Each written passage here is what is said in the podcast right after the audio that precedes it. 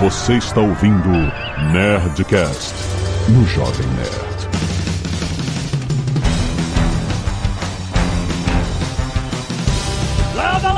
Nerds! Aqui é Alexandre Antônio do Jovem Nerd, atormentado pelos sussurros do caos rastejante. E aí, pessoal, aqui é Alice Monstrinho, eu sou ilustradora, artista conceitual e eventualmente mato o Caio Gomes onde eu desenho. Aqui é o Fábio Abu e acabei de me dar conta de que eu tô fazendo quadrinhos há 25 anos já. Olha isso. Olha! Tipo assim, eu tive que abrir a calculadora, sabe, do, do iPhone pra, Aham. pra conferir mesmo. Olha aí, caraca! Olha isso, um é um Nerdcast muito especial, olha aí. Alô, alô, aqui é o Fred Rubin, eu sou quadrinista e tô aqui ainda tentando terminar o desenho da mão que eu comecei há umas duas horas atrás. Faz em aí. 18 dedos. É, aí você, é só tirar um dedo depois. Boa. E aí, aqui é o Rafael Calça, eu sou roteirista de quadrinhos, audiovisual e desenho às vezes, porque é muito difícil desenhar, é muito chato, leva muito tempo, então eu evito. E mão, mão é uma parada impossível de desenhar. Não, mão não. Não, nem o É computador. desagradável. consegue. Muito bem, nerds! Estamos aqui para falar da profissão quadrinista, sim! Eu vou colocar Fábio Abu contra a parede. A profissão mais antiga do mundo. Mais antigo do mundo? Olha aí. É. Começou ali, vocês acham que ela é outra, mas não, começou ali com as pinturas rupestres. Olha, exatamente. E a segunda mais antiga do mundo é o crítico, né? Segundo o Mel Brooks. Ah, Esse mamute não é isso. Ele Já dizia Mel Brooks, né? Eu já dizia Mel Brooks, História do Mundo Parte 1, exatamente. Muito bem, vamos falar. Se você faz parte dessa profissão, se você quer entrar nela, se você simplesmente é leitor, leitora de quadrinhos e quer saber como é que funciona, como é que se constrói uma história em quadrinho, vamos, fica com a gente, porque esse papo vai ser muito, muito maneiro. E-mails! Canelada.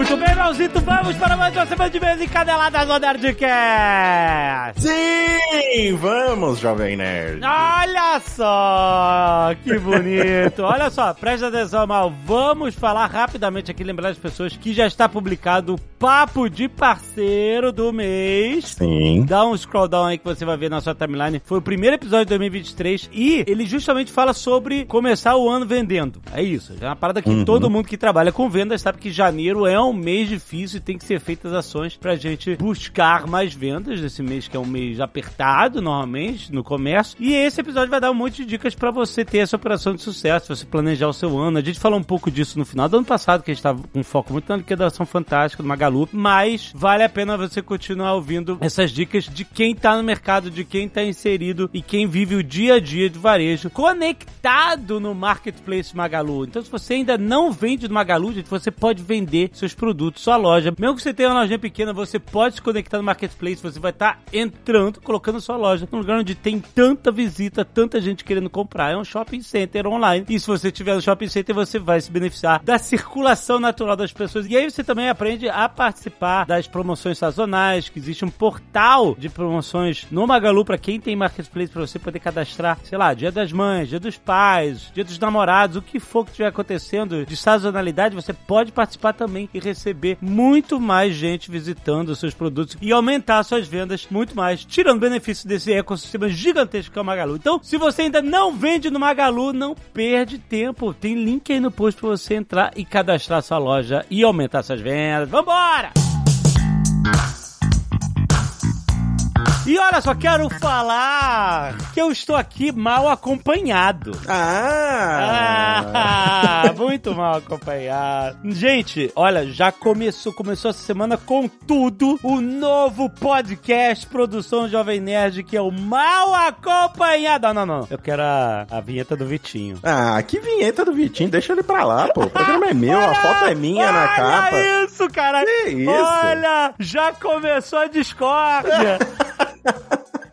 Já tá tendo ciúmes aqui. Estão dando muita atenção pra ele e pouco pra mim. Ah, olha aí. Ele tá com a mão am- é, amarrada na Mary Jo, é isso? Você tá se sentindo sozinho? A Mary Jo, inclusive, uma grande adição ao programa. Porque Maravilhosa. é Sensacional. Ela, ela é uma enciclopédia de Big Brother. Exatamente. Gente, pra quem curte Big Brother, e ano passado ficou é, pedindo, pô, vocês têm que fazer um podcast comentando Big Brother, essas coisas, então existe. Ele existe, ele está entre nós. Quem diria, hein? Quem diria? Quem diria, quem diria que isso ia acontecer? Mas a, o povo pediu. Se você não gosta de Big Brother, não dói a existência dele, tá? Ele não dói, ele não machuca, fica tranquilo. Não, tem um monte de gente que tá comentando que não vai assistir o Big Brother, mas vai ouvir o Mal Acompanhado. Ah, olha que maravilhoso. Vale a pena, exatamente. Então, por favor, isso é uma conquista, gente. Aí é o seguinte, esse podcast, gente, ele tá em um outro feed. Isso. Ele não está no feed do Nerdcast. Eles gravaram o primeiro episódio, que tá nesse feed, você deve ter visto aí, onde eles estavam pedindo pra fazer esse programa, eles cantaram, foi, foi uma coisa bonita. É, foi bonito, né? Foi emocionante. Foi bonito, foi bonito. Léo, bota aí um pedacinho. Mas vou colocar na sua cabeça que a gente não vai errar, não. A gente não vai errar, não. E se a gente errar, a gente foi feliz tentando acertar. A gente não vai errar, não. E se a gente errar, gente foi feliz tentando acertar. Olha, olha isso, ó, cara. Que vergonha. Você não tem como dizer não. Tem como dizer não? e aí, depois desse primeiro episódio que foi aqui no feed do Nerdcast, eles criaram um feed novo. Então, se você quiser, acesse aí no seu agregador de podcast favorito, onde você quiser, ou no aplicativo do Jovem Nerd, você também acha, né? Isso, tá no aplicativo do Jovem Nerd. Quem já atualizou pra versão nova pelo aplicativo consegue até separar pelo Mamicas, pelo Lado Bunker, pelo Mal Acompanhado. Tem o feed próprio pra você assinar no seu agregador. Sim. E tem nas diversas plataformas aí, já estamos nas principais plataformas. É só você procurar o Mal Acompanhado, deixa cinco estrelinhas já, que agora meu, meu objetivo é ultrapassar o Jovem Nerd em, em reviews nas plataformas. Então você pode procurar aí. E se você tá em alguma plataforma e não encontrar o Mal Acompanhado, me manda uma mensagem lá no Twitter que a gente faz acontecer aqui. É, e se você não estiver encontrando, presta atenção que pode ser que você esteja escrevendo mal acompanhado certo, que é errado. Porque Não é, é a piada, você tá explicando a piada. Não, porque tem que explicar que as pessoas vão digitar mal acompanhado, mal Hum. acompanhado com L e não vão achar. É mal com U, do nosso querido mal. É mal com o. Malfátio, Maurício. É isso. Isso, Essa é a piada. Você tem que exato. explicar a piada para as pessoas acharem. Isso, então procurem lá. Eu vou ver com a técnica da, da Magalu pra ver se a gente consegue já prever a pessoa que vai procurar errado pra ver se a gente aparece do mesmo jeito. Mas procurem lá, mal acompanhado com U, e aí você acha. Se você não achar, manda uma mensagem pra mim no Twitter que a gente inclui aí na sua plataforma. E são três episódios por semana, certo? Em dia chave. Isso. São dias chaves que a gente vai comentar formação de paredão, vamos comentar a eliminação, o jogo da discórdia também, que é um evento muito importante. Então é sempre segunda, terça e quarta que vai sair o mal acompanhado. Pô, mas aí quarta não é o dia da festa? Então, tem quarto dia da festa, mas a gente não quer trabalhar tanto, Alexandre. Então a gente fez. é festa pra gente também, pô. Ah, tá. Não, mas na realidade a, a gente optou por esses três dias porque a gente acha que são os três dias mais chaves, assim. A gente vai comentar da festa, assim. No programa de segunda-feira a gente sempre vai comentar dessa festa. Inclusive teve festa hoje, é, ontem, né? Aliás, já teve muito beijo na boca. Sim, teve, é. Já teve pessoas arrependidas, já bêbadas, Já? Nossa. Já falando que não lembram o que aconteceu na festa. Olha só, conveniente. E você tá assistindo Big Brother, Alexandre? Então, o Maurício, o. Maurício? É. Você sabe, Alexandre, que tem um, um Nerdcaster Ah. que eu nunca revelei. Ah, Né? E não é o Leonel Caldela. ah. Mas tem um Nerdcaster que ele sempre vem me perguntar: "Ô, e aí, como é que foi o dia hoje? Ô, você viu o que aconteceu Ah, aqui? Ele fica, é? na- fica na- na- nas DMs me Ah. Perguntando sobre Big Brother. A gente fica batendo papo sobre Big Brother. Mas ele diz que não vê Big Brother, é isso? Ele diz que não vê Big Brother. Eu prometi pra ele que eu não vou revelar o nome dele. Caraca, olha só, quem será o Nerdcaster? Quem será esse Nerdcaster? É um ávido consumidor de Big Brother. E não admite, olha só. E não admite, não admite. Mesmo com o programa de Big Brother na casa, Aham, aham. né, na empresa vital, ele não admite. Ele não admite, pois é. É orgulhoso. Uhum. Eu não tô vendo não, mas eu acho que o Agroboy vai rodar. É o casal 22. É o, Agroboy o casal e a 22 vai rodar. Chave. Vai É, rodar, vai rodar. É. Mas eu não tô vendo. Estamos torcendo. Não tá vendo, né? Por isso que eu vou te convidar pra uma acompanhada em breve, hein, Alexandre? Você se prepare, Olha aí, olha aí. né? Já vai estudando muito Big Brother, porque você vai gravar lá com a gente. Ah, excelente. É, é isso- gente, olha só a estratégia do rapaz. Eu quero assistir Big Brother e, e- e esse vai ser meu trabalho por três meses. É, você viu? Tá aqui do lado. tá- a telinha tá aqui, tô acompanhando. Ó, Bruna Grifal está conversando. Inclusive, Bruna Grifal, minha preferida, já estou grifonizado. Olha aí. Porque ela, ela é fitness. Ah, peraí, Bruna, a Bruna, ela é a que coringou? Ela que coringou. Vocês estão rindo, né? É essa? Têm- Nossa, perfeita, gostei dessa imitação. hein? ela que coringou. Ela é fitness e ela fuma. oh! Ela tem barriga tanquinho e é fumante, inveterada. E fuma, olha, incrível, né? É uma maravilha. E ela torce pro Fluminense, pro Flamengo e pro Vasco. ela torce pros três times do Rio de Janeiro. Ela torce, só faltou o. Botafogo. Mas ela torce. Fluminense. Qual é o seu time? Perguntaram pra ela. Ela falou: é Fluminense, Flamengo e Vasco. Ih, Ah, rapaz. tá bom, então. Tá bom. Maravilha. Adorei ela. Maravilhosa.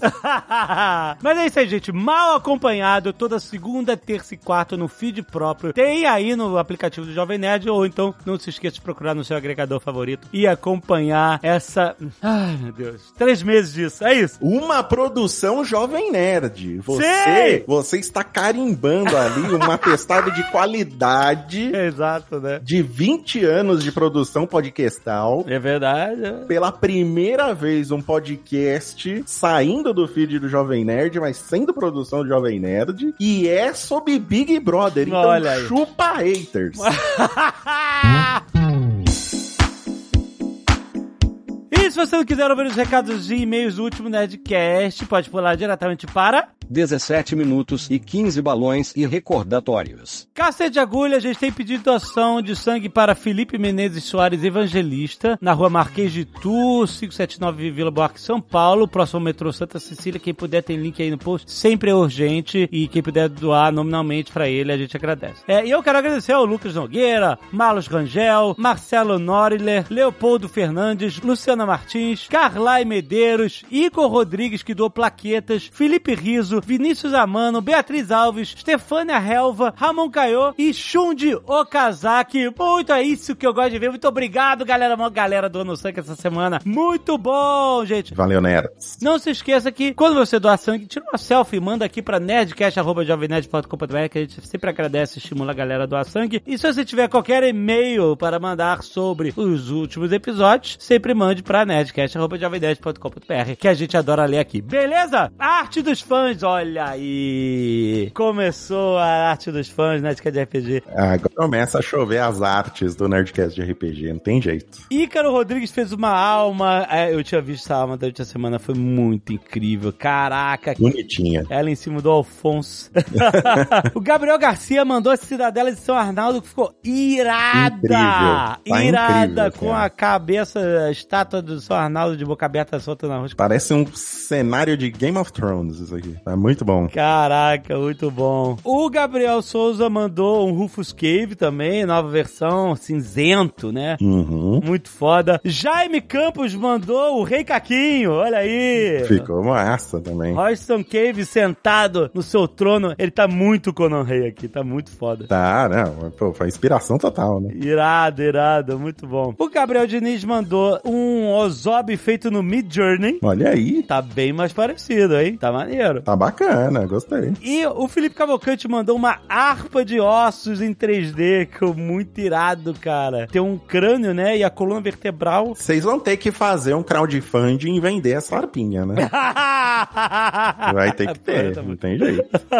Olha, Glenn Kleberson mandou o cara é zica. Olha aí, caraca, é a cena sinistra do, do Santo Vivo e uma personagem, o Adjan. Isso, e tem um tucano ali atrás, ó. E o Tucano, ah, o bico de tamanco ali atrás. O bico de tamanco. Caraca, que excelente, ficou muito maneiro. Muito bom. E o Gabriel Medeiros mandou o Cabeça de Lápide, que ficou muito maneiro. Olha, cara, irado, né? Ficou, ficou show de bola. Personagem do Leonel, muito maneiro. Excelente, excelente. Ó, gravamos essa semana o segundo episódio. Ih, olha aí. Eu já tomei spoiler aqui do que aconteceu. Ah! o Leonel está mantendo a seriedade, cada vez mais sério. Sim, ele é um cara sério, né? Ele falou: olha, acabou a galhofa. Sim, tá certo ele. Se vocês querem jogar galhofa, vocês vão jogar RPG em outro lugar. Agora acabou a galhofa, agora é um jogo sério. Vai jogar outro jogo. É um sistema sério. Um sistema sério, né? Estamos falando Sim. de Tormenta 20, a lenda de Gunnar, Sim, um sistema seríssimo. que nós lançamos com a Jambô, então ele é muito sério. Sim, exatamente. Não há espaço para galhofa mais no RPG, afinal, 2023. Isso, coloca a ordem, Leonel. Muito obrigado. Nunca foi conhecido por ser galhofa esse RPG. Eu não sei porque agora, né? Ia mudar. Imagina, imagina. Adrine, 26 anos, doutoranda em Toronto, Canadá. Oi, Nerd, só passei aqui pra chamar a atenção. Tô falando do último Nerdcast, foi pauta livre? Pauta livre, não. Foi pauta livre, olha aí. Ah! foi qual é a pauta? Ah, tá certo. Só passei pra chamar a atenção de uma fake news que o Azaghal caiu. O quê? Hum. O Jacaré, que era do grupo El Chan e migrou pro Canadá, assim como eu. Ele mora em Vancouver com a família. Porém, ele não é policial. Ah. Ele é ator e fez um papel como policial e a foto acabou se espalhando como se ele trabalhasse na área. Meu Deus, aquela. Adoro o trabalho, fica aqui o fact-check. Recebemos fact-checking aqui. Olha aí, é importante. Por isso que é, os e-mails chama canelada, olha aqui, ó. Sim. Do Hypeness. Policial, foto de jacaré, ex-El Chan, que mora no Canadá. Deixa a internet intrigada. Cara, agora que eu percebi, a a canelada foi a primeiro, o primeiro a, a desbancar as fake news. Como assim? A canelada foi o primeiro fact-checking, né, que existiu. Ah, canelada no Nerdcast. É, é fact-checking É, dos né? nossos próprios Nerdcasts, é isso aí. Exatamente, olha aí, à frente do seu tempo, Nerdcast, sim. Só atrasou pra fazer podcast de Big Brother, né, Alexandre? Aí demorou, esperou 23 edições.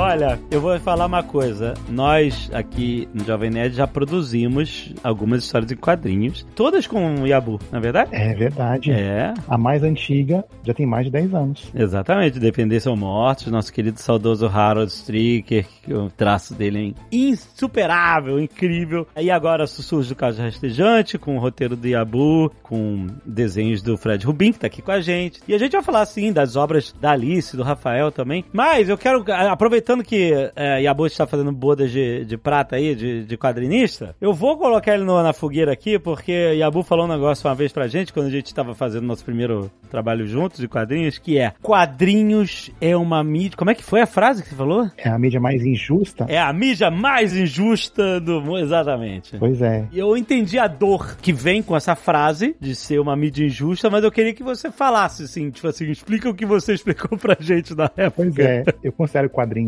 apesar de ser uma coisa apaixonante, né? Tanto que eu já tô fazendo isso há 25 anos, mas bastante injusta no sentido de que, ao contrário de animação, cinema, música, tantas outras artes, sabe? Você pode contar com toda uma equipe, sabe? Com toda uma galera pra te ajudar, sabe? Ao passo que quadrinhos, geralmente, ainda que algumas funções sejam divididas, né? Como colorista, roteirista, enfim, desenhista, são funções muito individuais, entendeu? Geralmente você tem um colorista, um desenhista, sabe? No máximo dois, sabe? Se muito três, mas mesmo esse, essas pequenas equipes têm que andar num compasso muito certinho, assim. Então é muito difícil nesse sentido, sabe? Você geralmente você não pode contar com ajuda, né? Enquanto né, animação, por exemplo, você tem lá, equipes de 10, 20, 100 animadores, né? Quadrinhos geralmente não. E principalmente a parte de desenho, né? Porque, é, assim, o Fred, a Alice, o Rafa também sabem, né? São aquelas horas que contam, sabe? Aquelas horas que você fica ali em cima do quadrinho, fazendo lápis, depois, seja digital ou seja né, tradicional, com nanquim, ou enfim, pena, o que quer que seja, são aquelas horas ali em cima da prancheta que viram aqueles segundos, assim, de entretenimento na frente da pessoa, sabe? Então, por isso que eu falo que é muito injusto nesse sentido. Apesar de que, né, de novo, é muito prazeroso, né? E, e tô aqui dando soco em ponta de faca já há 25 anos.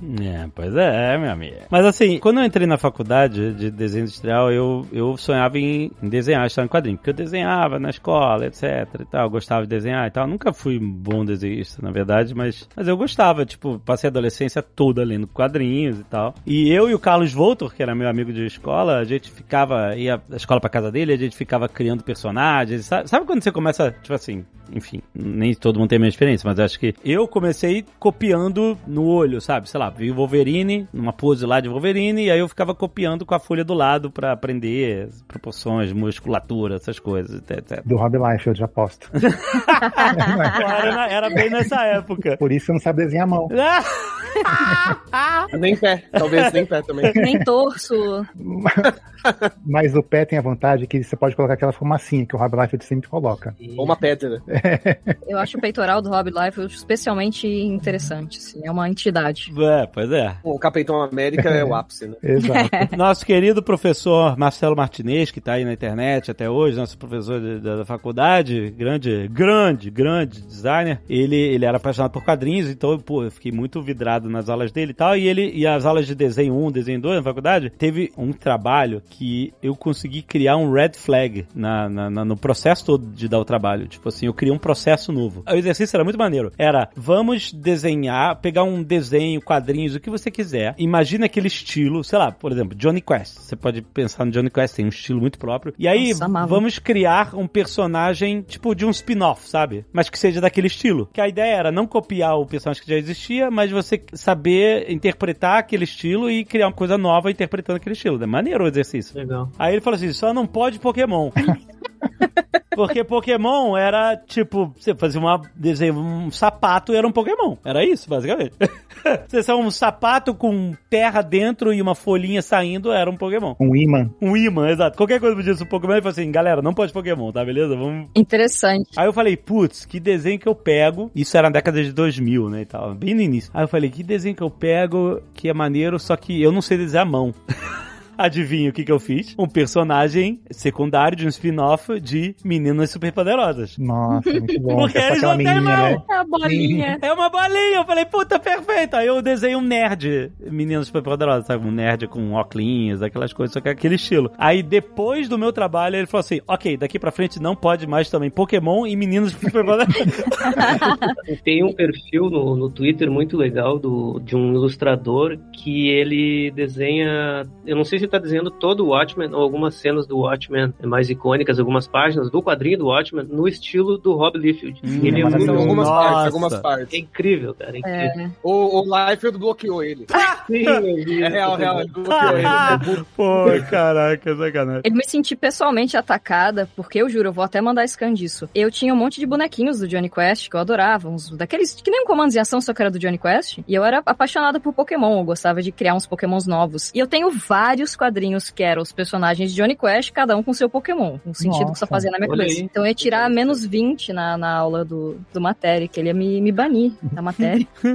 Mas assim, só tô dando todo esse testemunho e tal, porque uma coisa que nessa época eu aprendi, além de que eu não desenhava tão bem assim, que eu conheci hum, pessoas muito talentosas, eu falei, ih, rapaz, tô muito longe disso ainda. Mas uma coisa que eu aprendi nessa época era o seguinte: é, junta isso tudo com é, uma entrevista que eu vi na época do Eric Larson, o Eric Uhum. Larson que fazia Savage Dragon, né? Essa época era da época da Image Comics total, né? É um dos fundadores da É, né? exato. E aí o Eric Larson tava falando sobre quadrinhos, sobre como é justamente ser quadrinista e tal. Ele falou assim: a coisa mais importante pra se aprender a desenhar, pra se fazer história em quadrinhos, é tudo.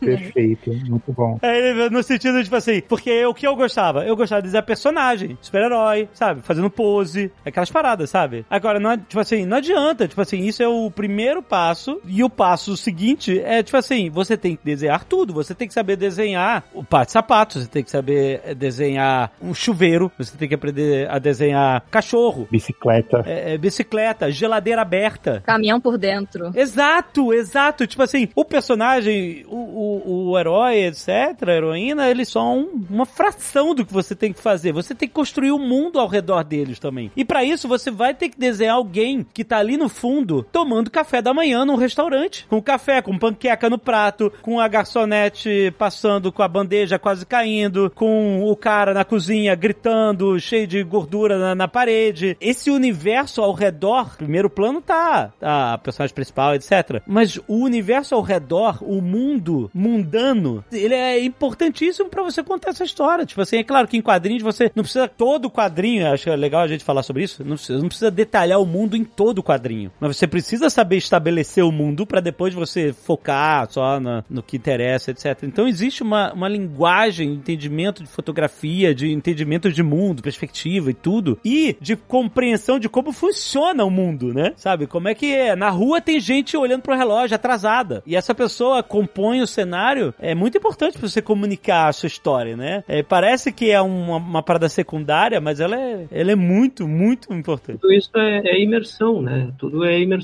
e você tem que se perguntar se esse detalhe que tu vai desenhar nesse painel, se ele tá contribuindo para contar alguma coisa sobre a história. Uhum. Ou se vai ser só um supérfluo, se vai ser só perfumaria. Exato. mostrar que sabe desenhar um cara lá. Sim, sim, com certeza. Então tudo tem que contribuir para a fluência da história.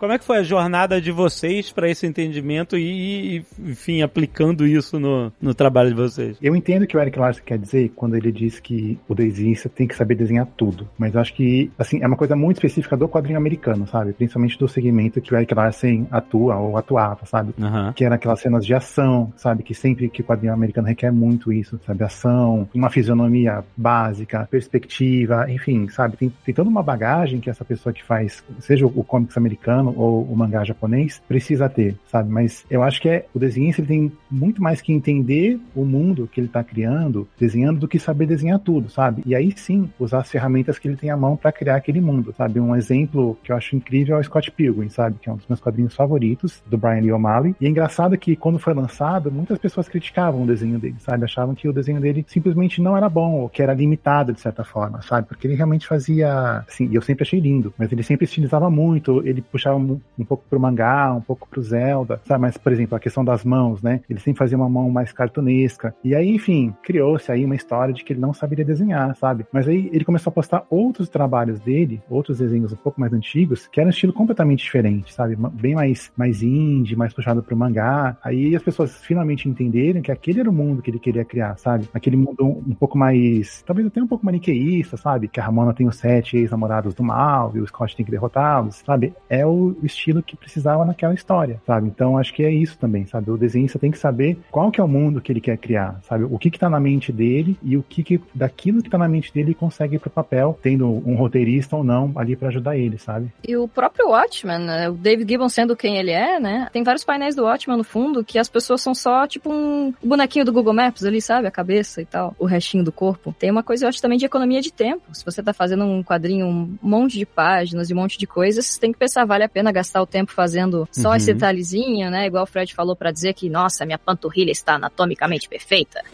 vale a pena gastar o tempo nisso? Ah, às vezes pode ser só um bonequinho meio perna de salsicha, porque vai estar lá no fundo e ele a função dele é mostrar que a rua tá cheia. Olha que você tá preparando um terreno de defesa pro Rob Liefeld aí. o pior é que ele gasta tempo pra fazer umas paradas, vamos dizer assim, peculiares, na falta de um adjetivo. Mas eu acho que essa é a diferença, sabe? De um grande quadrinista, de alguém que entende o meio, pra alguém que sabe desenhar, ou pra alguém que gosta de desenhar, sabe? Tem um quadrinho do Bone, um quadrinho, digo, um quadro mesmo, um desenho do Bone, sabe? O, Bone, o quadrinho aham. do Jeff Smith, que é gente, assim, é inacreditável, sabe? Que ele mostra, assim, são dois quadrinhos que mostram a aproximação de um monstro muito grande, né? E no primeiro quadrinho, ele só mostra os pinguinhos da chuva ali, que é preto e branco, né? Então os, os risquinhos em branco em cima do preto, né? E no segundo quadrinho, você vê só com aquele espaço negativo ali sem as gotas, sabe? As gotas estão em todo o quadro, menos na área do monstro, sabe? E assim, é assustador, sabe? De tão simples e tão genial, sabe? Então acho que é isso também, sabe? E eu acho que isso também é fascinante no quadrinho. Acho que cada artista, cada desenhista, aí sim, para muito além do, do roteirista, sabe? Às vezes eu acho que o roteirista só atrapalha, é só um acessório, tipo aqui sendo Não. cancelado. Mas eu acho que essa interpretação, sabe? Essa sensibilidade é uma coisa que vem muito do desenhista, sabe? Que o desenhista consegue imprimir ali. Ele consegue fazer essa transposição, sabe? De um roteirista que só fala, sei lá, é, floresta à noite, aparece um monstro. Um bom desenhista, um bom quadrinista consegue pegar isso e transformar numa cena mesmo, sabe? É quase comparando assim com o trabalho de um diretor de cinema, sabe? Ele pega o roteiro e transforma aquilo numa coisa visual, sabe? Numa coisa plástica. Isso que eu acho incrível no quadrinho. Não, acho que isso, mas isso também vem da troca. né? Você falou do, do Bono, me lembro também do- muito do Minhola também, né? O Mike Minhola, você vê, às vezes as pessoas que estão ao redor eh, são silhuetas até. E você entende e dá o clima necessário pro bagulho. Fica esquisito, fica aterrorizante, é interessante. Mas o lance do roteiro, de estar no roteiro, que acho que vem da, vai da troca. Eu Acho que é importante passar para quem for desenhar a energia da coisa, sabe? De você ler um roteiro, que é uma coisa que é mais fria do que se fosse literatura, mas a pessoa precisa, acho, entender o clima dessa cena. A gente quer que o leitor sinta depois, quando o trabalho estiver finalizado de verdade. Sim. É pro, se é pra ter medo, é pro desenhista ter medo. Se é pra emocionar, é pro desenhista se emocionar. Que daí vai ser transformado de novo, que nem mesmo um cinema, audiovisual em geral, assim. Nossa, entendi a emoção dessa cena, agora eu vou traduzi-la visualmente. E esse, acho que esse, esse é o trampo, na verdade, de comunicação que tem que ter com quem for desenhar, mas já começa com o fato de que o roteiro tem a emoção necessária. E acho que se falta isso, é muito, acho que quebra o processo, talvez. Porque daí fica indo e voltando, puxa, às vezes, como roteirista, fala, putz, não é bem isso, aí você talvez não tá talvez sabendo explicar, sendo que às vezes na primeira vez que desenhista for ler, já tem que sentir o que que é pra sentir, sabe? Muito bom. Eu tô folheando aqui o nosso querido Sussurros do Caos Rastejante, que foi o quadrinho do, do Yabu e do Fred, que adapta, né, os quatro episódios do Nerdcast RPG Cthulhu. Assim, é muito interessante entender, tipo assim, é claro que muita coisa a gente aprende por osmose, por ver pessoas fazendo e a gente vai meio que aprendendo com isso, né? Mas existe um fator psicológico que é, é humano, é inerente, que é o cérebro completa lacunas o tempo todo de informação. Então, por exemplo, uma das primeiras painéis que eu vi desses quadrinhos que o Yabu mandou pra gente que eu fiquei maluco é da página 13, quando os personagens estão na casa do Thomas Faraday é, discutindo lá a carta que chegou, bem no início do episódio, né? E é uma cena vista de cima, mostrando a sala do Thomas Faraday, a lareira, eles sentados em volta e conversando. Tudo muito bem estabelecido. Tem janela, tem quadros na parede, tem relógios em cima da bancada da lareira, o Billy deitado no chão, tapete, piso. Você vê, cara, é muito detalhada, sabe? E logo depois o diálogo entre os personagens continua e os detalhes desaparecem. Tem painel com o Thomas Faraday com fundo branco, tem um painel com o Buffalo com fundo preto, depois o outro com fundo branco. Não, não tipo assim, os detalhes, eles não precisam mais aparecer porque você já definiu a ambientação e o cérebro das pessoas já completou as lacunas. Eu não preciso que atrás do Thomas Faraday primeiro tenha, ah, eu vejo a janela pelo ângulo certinho como se eu estivesse realmente movendo uma câmera dentro de um ambiente, né, 3D, etc. Não só porque para economizar tempo de desenho, etc, mas porque você não precisa trazer essas informações, você tá focando, né? Não é mais necessário, né? Já fez o, o established shot ali, já fez o, a- a, cena Não que é? estabelece onde se passa aquela cena. E isso acontece bastante. tipo assim, A incidência disso depende, claro, tudo depende da obra, do estilo, da- dos artistas, etc e tal. Mas, tipo assim, esse equilíbrio entre você estabelecer as informações em um painel e você entender que, ah, beleza, eu não mudei de ambiente, ainda tô no mesmo ambiente, já estabeleci isso, eu posso focar mais em outras coisas sem precisar ser tão detalhista, é, é uma habilidade que vai ajudar o, o, né, o quadrinista a encontrar a sua linguagem e ser efetivo, né? Porque no final tem que. Você não pode ficar 18 anos fazendo história quadrinho, você tem que fazer, entregar e ir pro próximo. É, como é dizia o. Jack Kirby, né? O quadrinho, ele, não- acho que é o Jack Kirby. O quadrinho, ele, tu nunca termina uma página, tu sempre abandona ela.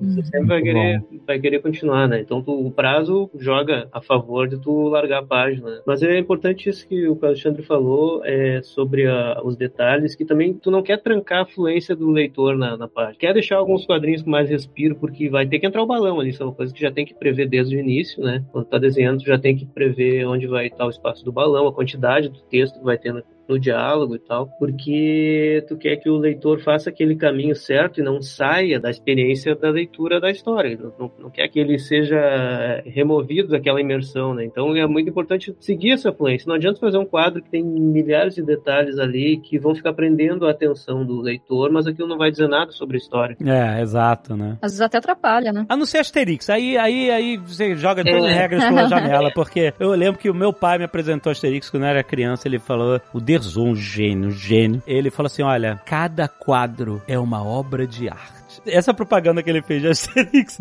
e aí ele lia comigo e tal. E até hoje, né? Até- aliás, em 2021, o quadrinho mais vendido na França foi o último álbum do Asterix, que vendeu mais de um milhão de cópias. Isso é É, a Asterix é um fenômeno, é uma coisa fora da curva. É uma- É uma parada tipo, vejam, é pra botar numa sonda e mandar pra fora do sistema solar para as pessoas verem do que a humanidade é capaz de fazer. é foda. Se você nunca leu Asterix, gente, é uma coisa inacreditável. É obra-prima, é obra-prima. Cada quadrinho. Isso realmente eu tenho que concordar com meu pai. Cada quadro é uma, é uma obra, é uma obra-prima. Mas assim, como eu falei, né? Existem regras e regras, né? O Deso, ele, ele vai fundo, ele, ele detalha pra caraca, né? Muito mais do que outros artistas, etc. Mas é uma escolha dele, uma coisa. mas também faz parte da narrativa do universo daquela história que ele está contando, né? Sim. Sempre tem muitos cenários, muitas locações diferentes, ele sempre tem que estabelecer culturas diferentes ali, então ele precisa usar bastante esse recurso. Né? Muito foda. Qual é a diferença de se escrever um roteiro para audiovisual e um roteiro para quadrinhos? É outro mundo ou não? As coisas são mais ou menos parecidas. Eu acho que o roteiro de quadrinho tem menos regra. A gente não tem, a gente tem formatos mais amplos, assim. Ah, um roteiro aberto, um roteiro fechado e um roteiro hiper fechado, que quem faz roteiro hiper fechado, eu acho que vai pro inferno. é uma pessoa desrespeitosa. Nem o Alan Moore. O Alan Moore, ele, ele, ele, ele rabisca o desenho pros outros, assim. Eu acho que é tipo. Eu acho, eu acho de, não é de bom tom, não é de bom tom, eu acho um pouco rude. Mas não tem um formato tão estabelecido quanto o audiovisual. O audiovisual já tem um, um formato ali que você precisa seguir, e em animação você tem que, em diferença de audiovisual live action, você precisa fazer mais rubrica, você precisa explicar melhor, pra quando alguém for fazer o, o storyboard, ter mais ferramentas do que tá acontecendo, de como os personagens se movem. E já no audiovisual de, de live action, fazer muita rubrica é você querer falar como o diretor tem que dirigir, como os atores têm que atuar. Aí já não, não, não se faz. Aí é rude também, vão ficar bravos com você. Então, nos quadrinhos, eu tenho que falar a maior parte das coisas possível também. Pra ficar claro, e acho que aí entra nessa coisa do diálogo quem for desenhar. Todas as, as ações, mesmo microexpressões, porque fazem parte de como o, o clima daquele momento tem que ser, acho que tem que falar e, e fica mais objetivo, acho que fica melhor. Quadrinho não tem ninguém te dizendo, ah, isso aqui é certo ou errado. Você vai descobrindo enquanto faz. Se você estuda quadrinhos, você pega mais informação, mas tem menos regra. Porque a gente não tem um mercado, né? A gente vai entrar nessa depois. A gente vai, ah, não tem mercado. E não tem. A gente é, a gente é pirata. né? A gente não entrou pra marinha, a gente é pirata, saca? E, e ótimo também por enquanto. Tá indo pra um novo caminho também ultimamente. Quando eu comecei a tudo era mato, quando o Yabu começou mais ainda, era arte rupestre, né, Yabu? E catava um pedaço da parede da sua caverna, ia num evento pra tentar vender. Era difícil, né? Mas o lance é que nem os quadrinhos não tem tanta regra. Eu acho que é mais fácil nesse sentido, mas também se adequar a um roteiro de audiovisual, de animação, também não é uma- muito uma questão. E tem acho que a questão de que você fica mais atento, mais eu acho do que quadrinhos, porque envolve mais é, gente, envolve mais grana, você fica realmente atento ao número de páginas do seu roteiro, você não simplesmente aumenta, ah, vou aumentar aqui porque eu acho que fica melhor. Não, você não vai fazer isso, tem um tempo limite aqui pra, pro projeto, você não faz isso. Então acho que como é mais estabelecido tudo, tem essas diferenças. Mas, tipo assim, às vezes você escrevendo, você tem uma visão. Você, Yabu, assim, né? Você tem uma visão de enquadramento, etc e tal. Aí você falou, ah, você não quer também chegar e, né, transformar o artista que vai vir desenhar em cima do seu roteiro numa, só numa máquina de, tipo, faça exatamente o que eu quero. Você quer que ele contribua com a visão, com a sua própria visão, com o seu entendimento, com o seu talento, com o seu treinamento, com, é, afinal, pra quê, né? Você, você não quer, não é um robô que você tá, você tá trazendo um artista. Senão você ia aí nessa, pô, vai lá nesses AIs aí e fala assim, ó, desenha uma história em quadrinho aí pra mim. É, é. É, tipo, você não quer isso, exatamente. Você quer sensibilidade a uma pessoa com experiência, com visão de mundo, com, enfim, tudo isso. Mas assim, o quanto você acha que você, eu acho que essa cena ia ser legal se ela fosse vista de cima, que dentro, na sala do Faraday, mostrando o ambiente, todos eles juntos. Por exemplo, eu tô aqui trazendo aquele painel que eu mencionei antes do... Você quer um exemplo bom? Ah, Vai na página 195. Página 195, quem tem o aplicativo do Jovem Nerd aí, dá uma olhada, 195. Que é a confissão do Thomas Faraday pro Dom Azagal. Sim. Ah, esse painel é incrível. A 195 e a 196 foram um desafio assim gigantesco. Pra quem não tá vendo, é basicamente um relógio, é a página inteira com um relógio despedaçado, vidro despedaçado, etc. E o relógio é como se fosse o Faraday, ele tá ajoelhado dentro desse relógio. O relógio é gigantesco, ele, ele não é algo real, né? Ele tá representando, né? Em cada caco de, de vidro do relógio tem um painel diferente com as memórias do Faraday. Então é, uma- é um- é um painel muito bonito e tal. Enfim, ele é muito específico, né? Porque tem o relógio, ele tá trazendo, ele, ele não é um painel rea- de mundo real. Você não tá, tipo, que nem na Asterix, mostrando. Você não tá mostrando os campos verdejantes da França, etc e tal. Você tá mostrando algo que é uma viagem interna do personagem, né? Exato. Mas que tá ali, fisicamente, né? Em volta dele, como se fosse um, um relógio gigante ele dentro do relógio. Como é que foi? Você escreveu isso, você tinha eh, alguma visualização disso na sua mente, né? Sim, na verdade, primeiro tinha o desafio gigantesco de transpor todo o monólogo do Faraday, que ficou no áudio, tá incrível, tá assim, tá irretocável. Tanto que o que eu mudei aqui de texto foi, tipo assim, coisas pra encaixar mesmo, sabe? Troquei algum plural,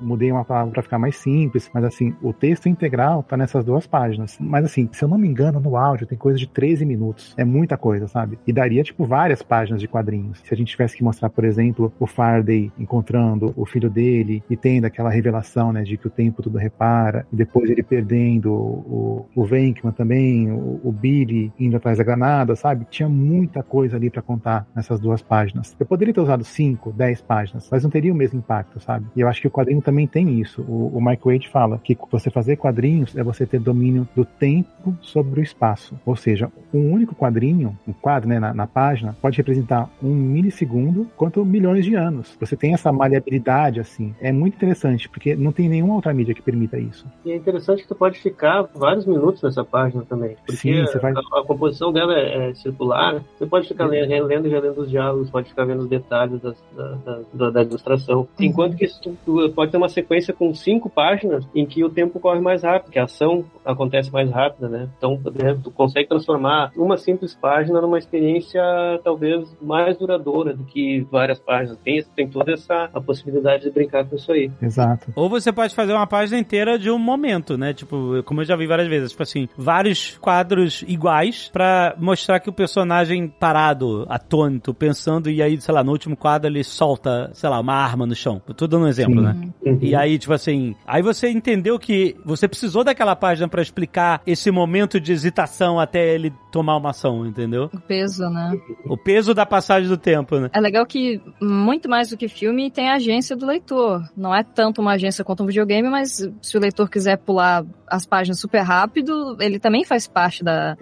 A, a experiência do leitor faz parte da experiência da leitura. Então, para cada um vai ter uma experiência diferente de alguma maneira, porque é, tem gente que é mais afobado, que vai querer ler, e não tem nada que impeça o leitor de pegar a última página e ler antes. É, é Uhum. parte da diversão. É isso, é controle do tempo sobre o espaço, né? Isso me lembra uma página, anos 70, na verdade. Eu lembro de ver essa página estudando quadrinho, assim, que era do Carmine Infantino, do Flash, assim. E falando agora, parece idiota, porque por causa disso foi replicado um trilhão de vezes, mas era uma forma que naquela época era diferente de mostrar como o Flash era rápido, que é ele vai bater nos bandidos e aí ele bate num cara e enquanto ele bate, volta sempre pra um quadro do cigarro que tava com o cara caindo no chão, Ah, lentamente. sim, sim. Ah, Só pra mostrar que era o tempo do cigarro cair no chão, ele já arregaçou todo mundo. Maneiríssimo, maneiríssimo. E isso é na época. Hoje é simples, fazem isso sempre, mas é porque a gente vai aprimorando narrativa a partir até de tudo que a gente vai consumindo e de como outros autores são muito inteligentes e tem umas sacadas legais. E ah, vai ser interessante ver daqui a, sei lá, 30 anos, o que um quadrinho hoje propôs, saca? E que vai virar um bagulho né, básico de se fazer bem em narrativa. É isso, é o controle sobre espaço, né? Isso é interessante. Como fazer. Tem gente que acha que manter-se na página é ter muito diálogo, porque você fica lendo bastante tempo aquela página. Mas nem tanto, né? Não é isso só. A narrativa também te obriga a ficar mais tempo ali. É claro que a gente não controla o tempo do leitor, não, não é um filme, né? Que a gente mantém lá. Se bem que tem gente que fica correndo o filme também. Mas é, a gente que acha bizarro, mas tudo bem. Meu amigo, nós estamos na era do 1.5. É, cara, Nossa. você, consegue ver um vídeo no YouTube, sentar em 1.5, por exemplo, você é louco. Se bem que tem filme, Mas- todos os filmes hoje em dia são três horas de filme, né? É, Até quase Agora é, voltou-se a isso. É, você separa três horas. Ou então vê rapidinho todo mundo falando. Não, já- agora é tudo série, né? Então a gente tá vendo filmes de 10 horas. É isso que tá acontecendo. É, é.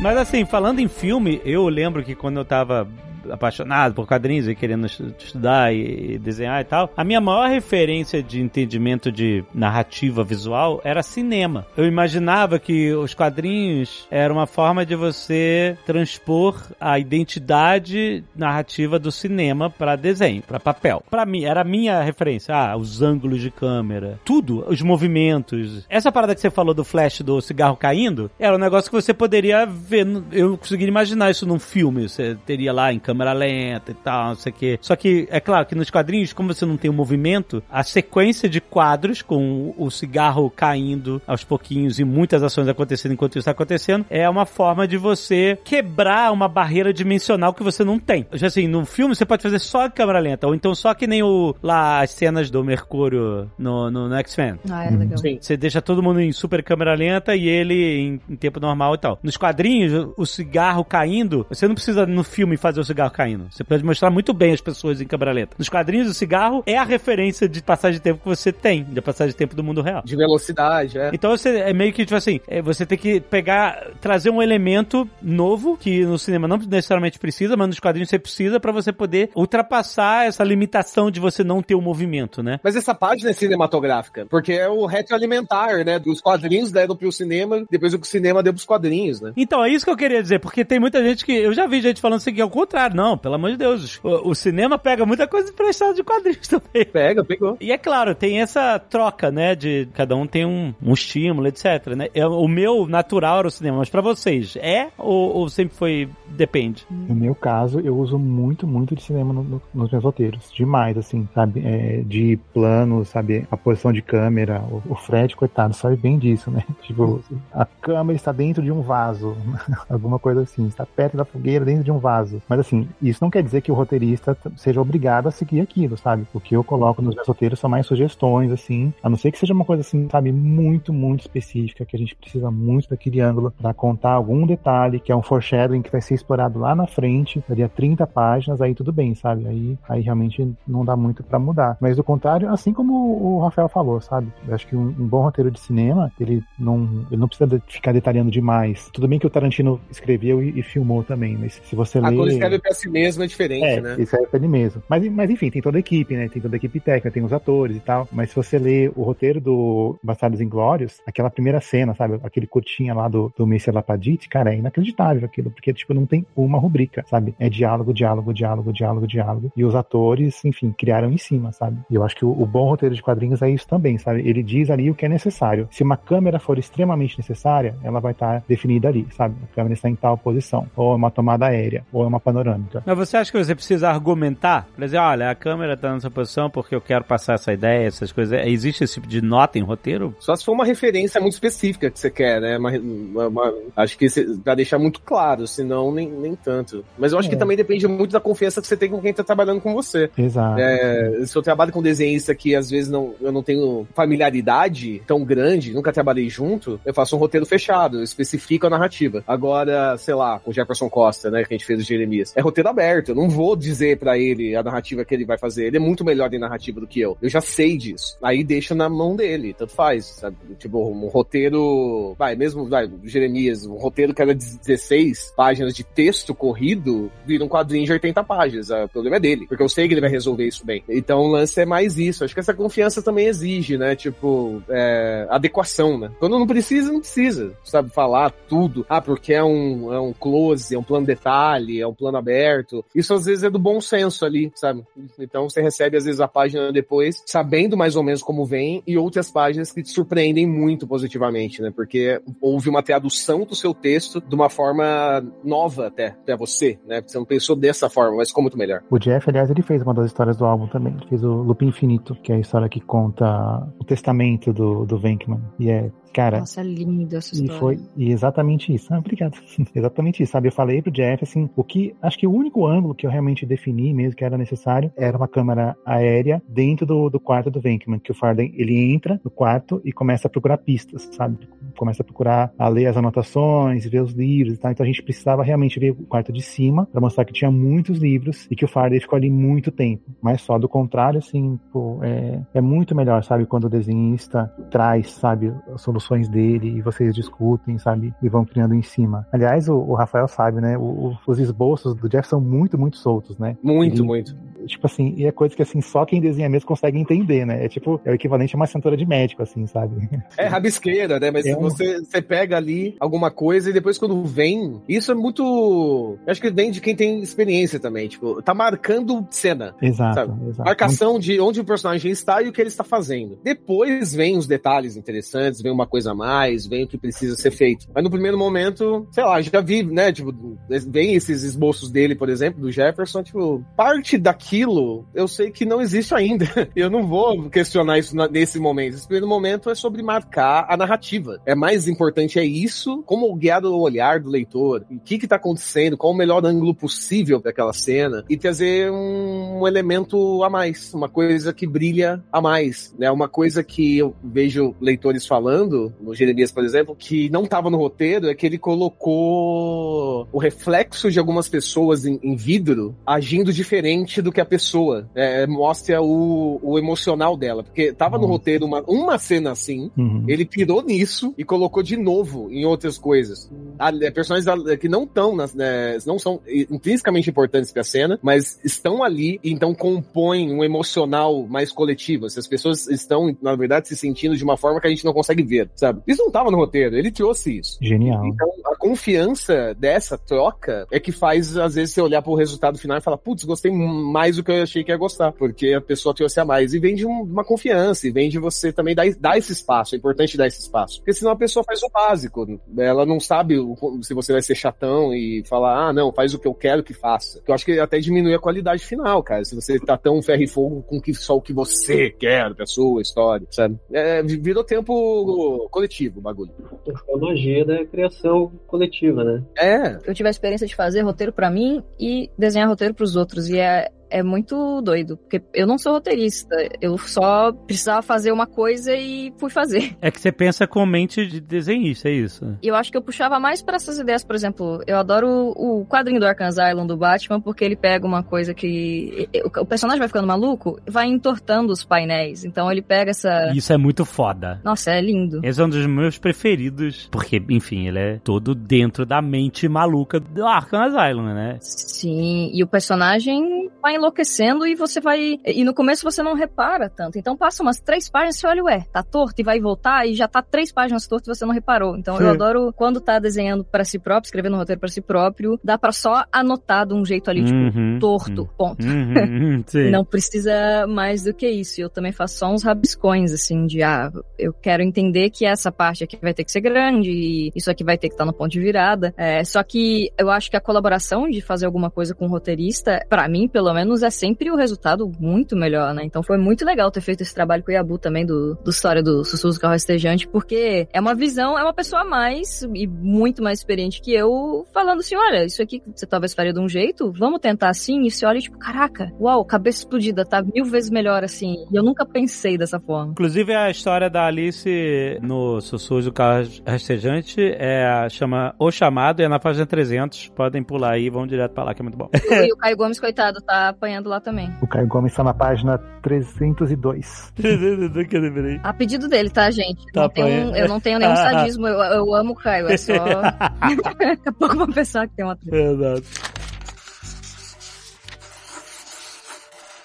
Uma coisa que eu quero perguntar também é sobre esse entendimento de como, vocês falaram muito sobre esse domínio do espaço-tempo e tal, mas como decidir os painéis da página. É porque eu dou um exemplo que eu achava estranho no início, mas que depois eu entendi que é um estilo, é que, enfim, eu comecei a ler, lendo quadrinhos mensal, né? É isso, Homem-Aranha, Batman, X-Men, essas paradas, aquele mensalzão. E aí quando você vai lendo as graphic novels e tal, você vai descobrindo outras formas de fazer, porque o mensal é, é tipo toca de caixa, né? A parada assim. Desenhar 22 páginas por mês e, e vai, vai, vai, né? É uma loucura. Esses quadrinhos da Marvel da DC, é, então, enfim, é, uma graphic novel já é outro tipo de trabalho, né? Tipo, muito mais tempo, muito mais, né, visão artística, né? Essas coisas que podem saltar a página. Como você pegar o Arkham Asylum, você nunca vê aquele tipo de arte numa revista mensal, né? É, verdade. Aí eu dou um exemplo. Quando eu li o Watchmen pela primeira vez, o Watchmen tem um grid muito padronizado. Claro que ele varia, mas ele é muito padronizado em nove quadros retangulares por página. É muito igual. Página, página, nove, nove, nove, nove, às vezes você tem um diferente. E depois, quando você lê Dark Knight Returns, são 16 quadros por página. e eles são muito também padronizados. É, São uns retângulosões verticais e muito texto, muita tela de jornal, de televisão, reportando o que tá acontecendo em Gotham e tal. E eu achava até meio maçante, né? Quando eu era moleque lendo isso. Caraca, mas, nossa, quanto quadrinho, quanto texto e tal, não sei o quê. E é claro, isso é uma escolha, né? Eu quero perguntar pra vocês como se faz essas coisas, que às vezes vem, às vezes em página inteira. Essa página que o Yabu falou do Faraday procurando os livros e tal, é uma página inteira vista de cima de uma biblioteca e você tem nove desenhos do Faraday dentro desse mesmo ambiente, como se tivessem nove Faradays, só que você tá simplesmente mostrando que ele tá andando, pesquisando, etc. Tá passagem de tempo num, num desenho, num ambiente único, né? Só que o personagem se multiplica e você não precisou fazer. Pode ser que se fosse a estética lá de, do Gibbons, sei lá, do Frank Miller, ele fizesse, sei lá, 9 ou 16 quadros pra mostrar a mesma cena, né? Como se faz essa escolha, né? É uma coisa muito pessoal, uma coisa de, ah não, isso aqui é mais eficiente eu fazer dessa forma, da outra, ou fazer um quadro grande no meio e outros em volta dele. Como é que você faz essa escolha? Esses dois exemplos que você deu, do Ótimo e Dark Knight, eles são anos 80. Nos anos 80, havia um objetivo de subversão narrativa. que Já tinha começado anos 70, assim, mas tinha de subversão narrativa, em que tinham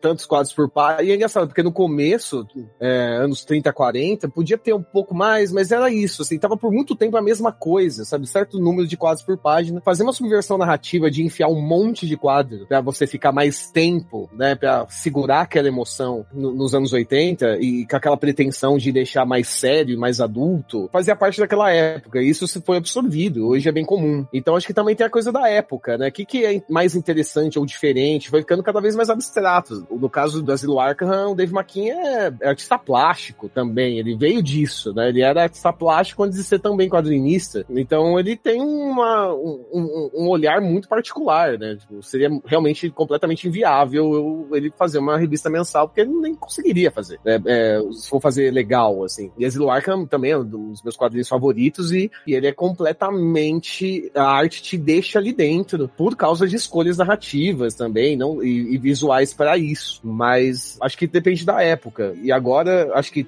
depois de tanto tempo, com muitas coisas acontecendo nos quadrinhos é, narrativamente e se apropriando até mais de uma linguagem cinematográfica, não é só a coisa técnica de como guiar o olhar e de como manter a emoção. Também é uma coisa de você fazer algo de- minimamente diferente. E funciona tão bem que quantos anos depois a gente ainda tá falando do, do Arkham, né? Sim, nossa, é incrível. E vamos continuar por muitos e muitos mais anos. E se você fizer algo mais ou menos similar, as pessoas vão sacar que você tá querendo copiar Dave o Marquinhos.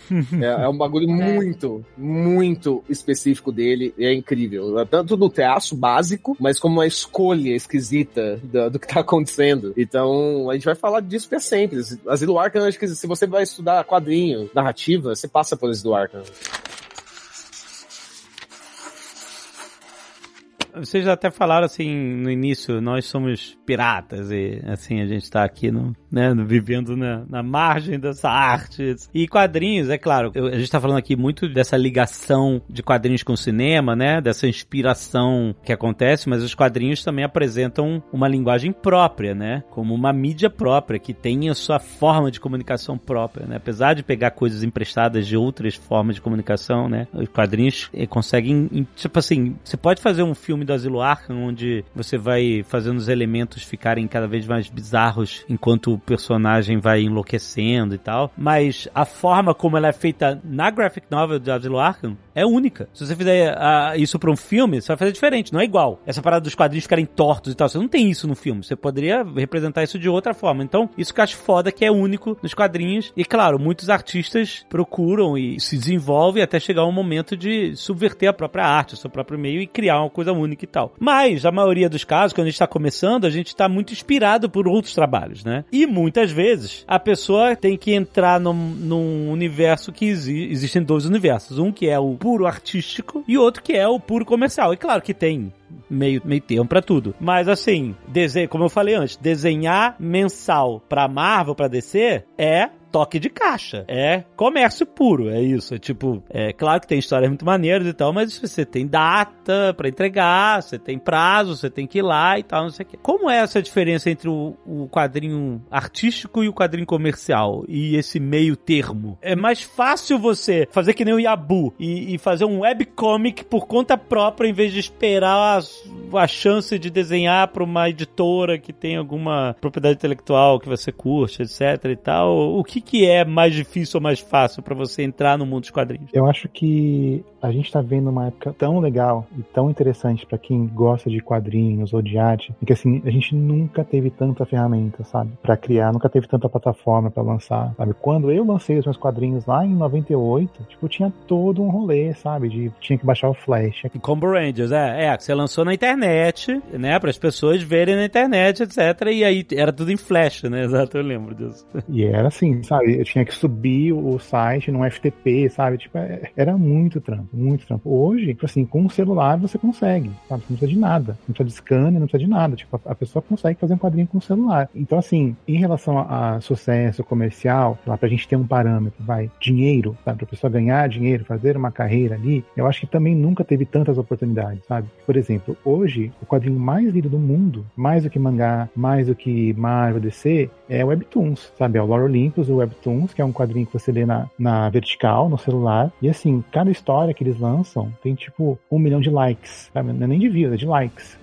Então, tipo assim, é absurdo, assim, tem muita gente lendo Webtoons. Até uma história engraçada que agora eu tô fazendo o quadrinho do Ordem Paranormal, né? Do, do RPG do Selbit. E assim, tá ficando incrível. E o cara que desenha, o Gabsu, ele tem, sei lá, 20 e poucos anos. E ele é um monstro. O cara desenha demais, demais, demais, assim, sabe? Tá pau a pau, assim, com os, sei lá, os caras assim, que estão no auge de Marvel e DC, sabe? O cara é muito, muito bom mesmo. Aí esses dias ele leu a história pronta, né? Quase, que já tá quase pronto, tá com os balões e tal. Aí ele vira pra mim e fala o seguinte: Nossa, sabe que eu gostei muito dessa história? E olha que eu não tô acostumado a ler quadrinho na horizontal. Aí eu falei: O quê? Na horizontal. Na horizontal, sim. Tipo assim, a ler quadrinho, sabe? Tipo, quadrinho, quadrinho tradicional, como a gente conhece, sabe? Virando as páginas. Esquerda pra direita. É, ele já é de uma geração que tá acostumada a ler quadrinho é, na, na vertical, entendeu? Scroll. Scrollando, scrollando a página pra cima, entendeu? Ah, scrollando a página! Puta merda! que louco, cara! Eu me senti muito velho. Muito velho. Mas aí é quadrinho ou é scrollzinho? Mas segue sendo quadrinho. É quadrinho, sabe? Mas é, é o quadrinho que. Não tem painel, né? Ou, ou tem, mas. Ah, é, tem, tem, vezes até tem. tem. É que assim, aí a- o meio permite também um monte de, sabe, de subversões. é que você não vai passar uma página. né? Pensa uma Sim, tripa você- vertical. Exato, você pode, sei lá, scrollar uma página, uma tripa em branco gigantesca, sabe? E no final ali tem um balão pequenininho escrito no, sabe? Porque você tem toda essa construção de novo do, do tempo sobre o espaço. Sem a limitação do papel, do formato do papel. Eu lembro que quando eu comecei a ler quadrinho digital, eu baixei o aplicativo. Qual era o aplicativo, Yabu? Era é, Comics X? Era O Comixology? Comixology, talvez? Hum. Eu lembro que ele tinha um- uma habilidade lá, um feature, que era que você podia ativar ou não, você que... Ah, sim, o, o zoom, né? Aquele zoom. Que era um zoom automático no quadro. E aí quando você clicava na tela, ele...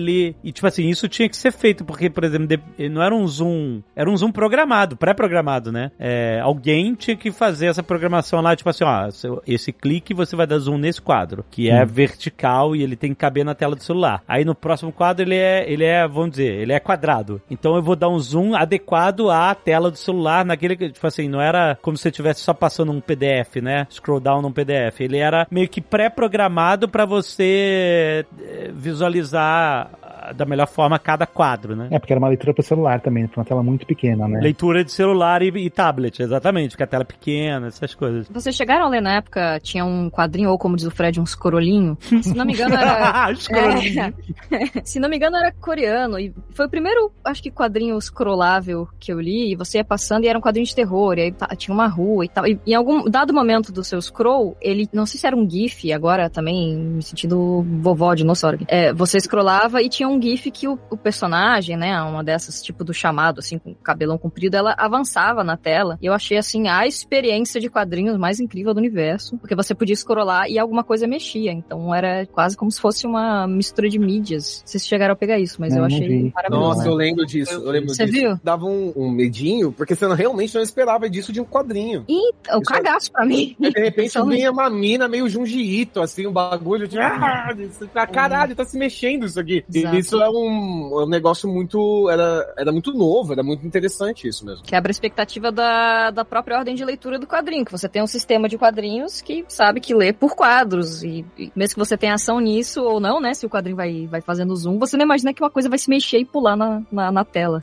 Sim. Então, assim, eu acho que tem muita oportunidade, sabe? Antigamente, é, assim, o que tinha de oportunidade era no mercado, entre aspas, corporativo, sabe? Você poderia trabalhar no Maurício de Souza pra Marvel e DC, sabe? E olha lá. Ou publicar tirinha em jornal, sabe? A gente não tá falando de um passado muito distante. Vamos, sei lá, 15, 20 anos. Hoje em dia, você pode publicar no seu Instagram, sabe? No, ou Webtoons. O quadrinho mais, mais lido de 2021 foi a Lindo, sabe? A Lindo que a, que a publicou no Twitter dela. Ela publicava a página inteira no Twitter. E assim, se você for considerar a experiência do usuário, sabe? O Twitter não é a melhor plataforma pra isso, né? Mas assim, as pessoas se apaixonaram pela história, pelo estilo, pelo personagem. E assim, a Lindo ganhou todos os prêmios possíveis, sabe? Numa plataforma que assim, sabe? É, entre aspas. Mas acho que, assim, o que que é ideal? Você ter uma boa ideia, sabe? E encontrar o seu público, sabe? Se a sua ideia é, sei lá, uma nova versão do Homem-Aranha, sabe? Você pensou numa nova saga do Homem-Aranha, tipo, acho que você consegue o, o treinamento necessário, o estudo necessário, os contatos e também um, um pouco de sorte, você consegue publicar na Marvel, sabe? Mas se você quer ter o seu quadrinho na mão das pessoas, seja numa tela ou impresso, acho que nunca teve uma época melhor pra isso. Nunca teve. Uma, uma coisa que eu acho que ajudou bastante a fomentar a indústria, daí bem mais recente, é a questão de que a gente tá com vários eventos também de quadrinhos, as Comic Cons da vida, que trouxeram os artistas aqui para Brasil, né, pra parte nacional. E agora tá sendo muito comum, assim, eventos de todo tipo de porte ter artista então você vai ter evento em tal estado, vai ter artista aquele quadrinista que talvez nunca ia querer é, projetar, planejar e fazer um quadrinho, como vai ter o evento lá, ele vai, faz uma tiragem de, não sei, 100 quadrinhos e vai lá e lança. Eu acho que isso é muito legal, tá criando muita gente em mercado. Eu fui um desses casos, na verdade. Comecei a fazer quadrinho oficialmente por causa de artistas e, e me diverti tanto que estamos aí até hoje. Esse contato com o público direto, assim, nesses eventos é uma coisa que fomenta o, o trabalho do artista e, e algo que, graças às redes sociais e tal, antigamente não existia isso, não existia, né? Hoje você pode ter a sua comunidade, né? De pessoas que gostam mais do seu. Claro, você tem, né? Pessoas que conhecem e tal, mas você pode alimentar a sua comunidade dentro das suas próprias redes, enfim, como você falou, publicando quadrinhos no Twitter. E a Bu começou mais de 20 anos atrás, publicando na, na, na web em flash. Você estava buscando uma alternativa, né, tecnológica que era completamente nova, que no mundo anterior não existia. Você precisaria de um, de um publisher, né, para você chegar no seu seu público. É o Zine, né? O Zine antigo é o nosso nossas redes agora. Exato. Com alcance infinito. Existe uma velocidade básica pra você ser um, um quadrinista corporativo? Tipo, desenhar pra pra uma grande IP, uma grande marca, tipo assim, ah, eu tenho que chegar ao ponto de desenhar uma página por dia pra eu poder encarar esse tipo de trabalho, sabe? De com- mais comercial. Ou depende. Eu acho que uma página por dia. Eu nunca desenhei pra pra essas IPs assim, pra corporativas, mas pelo que a gente é, escuta dos colegas no meio, uma página por dia é meio que o básico. Ah, é um, ah, legal. Um básico, assim, uma página por É um básico. Vai fazer uma, uma edição de 22, 24 páginas mensais, né? Então tu vai ter que praticamente fazer uma por dia. Ou vai ter dias que tem alguma página que exige mais trabalho, tu vai levar dois dias pra fazer essa página, só que aí depois no outro dia tu vai ter que fazer duas. Sim, sim. É, um exemplo que a gente pode dar é o seu próprio trabalho no Sussurros do Caos Rastejante, que, beleza, você não estava desenhando pra Marvel DC, você tá fazendo pra um projeto específico, mas ele tinha data, ele tinha prazo, exatamente, né? Tinha uma quantidade de páginas que não, não tava sempre aumentando. My bad. Nossa, Cada meta estendida batido pra Ai, meu Deus.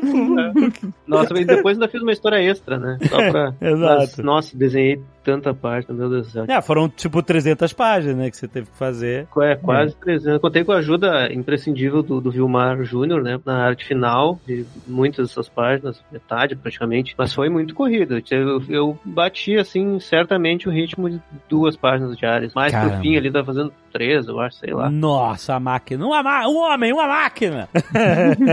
Você entra no mood, né? Entra naquele no clima, depois que pega o, o clima da história e o jeito de desenhar os personagens vai mais rápido, né? Depois se familiariza com aquilo tudo. Então, o nível de concentração. Isso é a pergunta pra todos vocês. O quanto vocês precisam se isolar do mundo, desligar tudo em volta, por quanto tempo vocês acham eficaz pra né, ficar focado no que você tá fazendo? Eu acho que é diferente do desenhista pro roteirista, né? Cara, no meu caso, assim, eu faço um monte de coisa, sabe? Várias histórias ao mesmo tempo, tipo, ainda sou pai solo, então tem o meu dia a dia ele é muito interrompível, assim, acontece muita coisa. Mas assim, por exemplo, no caso do, do Nerdcast, do, do Sussurros Causa Sejante, se eu tava no trânsito, eu tava ouvindo de novo os episódios, sabe? Pra ir pensando, sabe, numa solução, numa cena, em como resolver uma cena. sabe? Tem um tema que eu lembro até hoje, que é a, a cena da invasão do estádio de Berlim, que no episódio já é uma loucura, né? Os caras entrando com arma, com cachorro, sabe?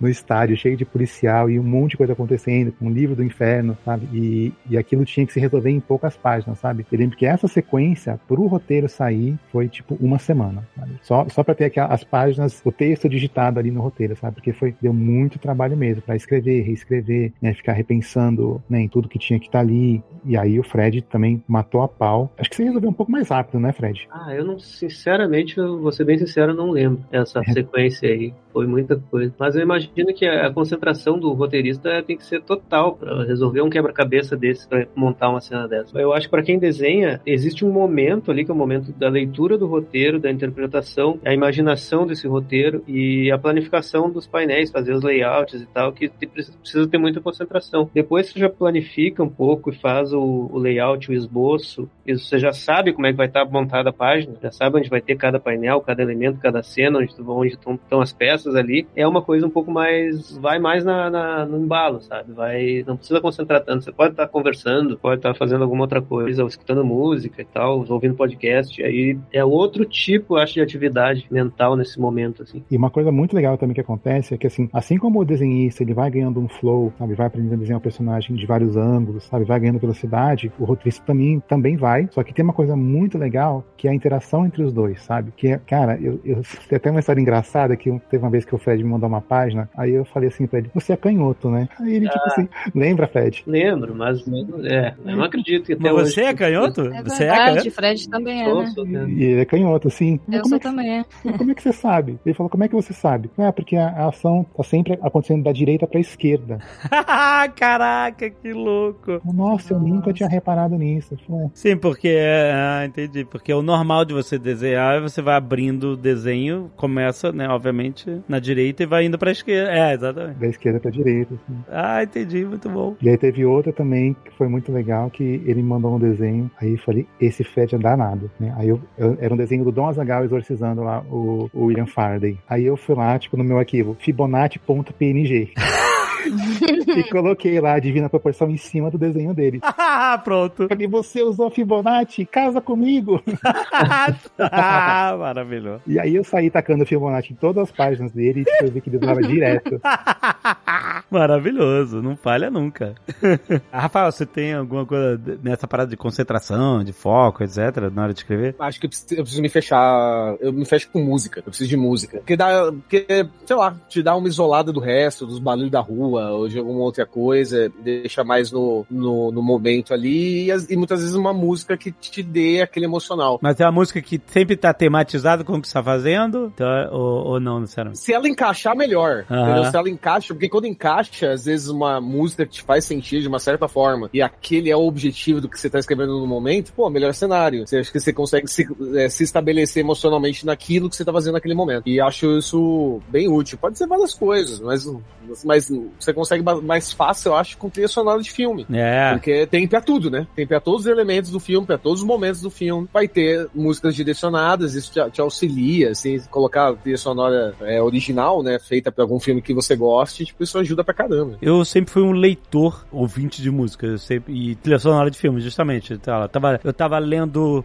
Cornwall, é, O Rei do Inverno, ouvindo trilha sonora de filme medieval, essas coisas e tal, é, né? Não, é ótimo, né? Te, te, te ajuda ainda, te, te auxilia. É, Ajuda, é, não, dá uma imersão muito maneira. Então. Aliás, quando eu tava lendo Rough Gunner, do Leonel, quando eu tava lendo né, os livros antes deles serem publicados, né, pra revisar e tal, eu via muito Thor, porque pra mim, né, o Rough Gunner tem um martelo parecido, ele é super poderoso e tal. poder ter- Aí eu vi a trilha sonora do Thor, é muito maneira, bem, é bem, dos primeiros, do primeiro e do segundo. O segundo filme, Thor é uma merda, mas a trilha sonora é ótima. Inclusive, isso dá um top 10 Nerd Office de filmes merdas com trilhas sonoras fodas. Tem vários, mas é muito maneiro como isso ajuda, né? A música Música até mesmo pra quem faz exercício, né? O cara rende mais com música, essas coisas. Enfim, pra mim sempre funcionou também. É, o meu é parecido com o Fred. Até, aliás, eu sou canhota, vou até olhar esse esquema aí. Que eu tô- se eu tô fazendo ação num lado ou do outro, mas pra mim é similar ao Fred. Eu acho que dependendo da etapa, eu tenho um ritual diferente. Se eu vou escrever, eu preciso estar só escrevendo, pesquisar um monte de coisa antes. É, se é uma parte de esboço, vais e vens, Fibonacci ou não, eu, Hum. eu também gosto de, sei lá, estar mais em silêncio. Mas quando é só o manual, de fazer uma arte final e botar a mão na massa do que eu já sei onde que tem que estar, acho que acho que todos os quadrinhos que eu já fiz na minha vida, eu ouvi em algum momento algum Nerdcast, porque eu Yeah. adoro ouvir podcast. ouvi True Crime, podcast, trilha sonora, Critical Role, eu fico ouvindo essas coisas pra, não sei, um lado da cabeça tá concentrado no, no desenho, mas é como se não entediasse, eu ficasse animado o processo inteiro. Ah, legal.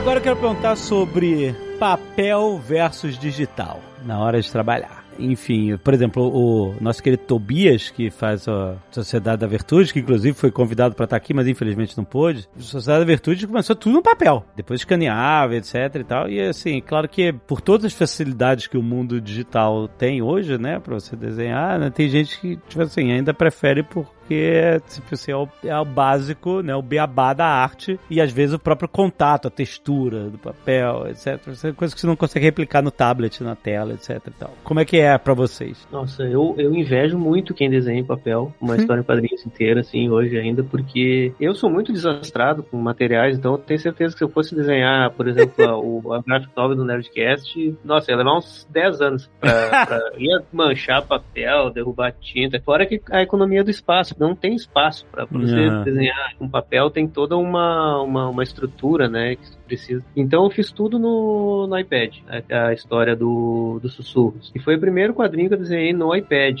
né? Até então eu desenhava, eu publiquei, eu tinha publicado seis quadrinhos, os sussurros é o meu sétimo, e todos eles eu fiz naquela mesinha, no Photoshop, na mesinha Wacom, aquela que tu desenha olhando pra tela, sabe? Não é a tela, a Cintiq. Em todos? A Intus, que tu tu risca aqui enquanto olha pra tela. Mas pra mim sempre foi muito natural. E eu vejo que tem gente com muita dificuldade de adaptação, até mesmo pra e pra iPad hoje. Né? Quem, quem já tem o habitué, assim, quem já tem a, a manha de fazer no papel e no, no, com tinta, a pessoa faz mais rápido ali do que se for fazer no digital. Mas o digital facilita muito, muito, muito. Nossa, pode fazer uma, uma, uma muitas vezes aconteceu durante o processo da graphic novel da gente alterar coisas assim on the fly, assim, sabe? O Yabu mandava uma coisa, aqui tem que esse desenho da, desse avião aqui tem que estar em outro lugar. Eu ia lá, recortava, passava para um lado, aumentava. Ou não quero apontar nomes, ou coisas do tipo, eu quero outro avião. Ah, sim, sim. Ou desenho Não é. outro avião, outra arma, né? Então Outra tem, arma. tem toda essa facilidade, né, no, no digital que a gente nunca vai ter no, no papel, que eu acho que talvez perca um pouco do romantismo da coisa, não sei. O contato com a tinta, com a textura, aquilo ali a gente perde, né? E não, e não tem como simular isso. Mas são exigências do,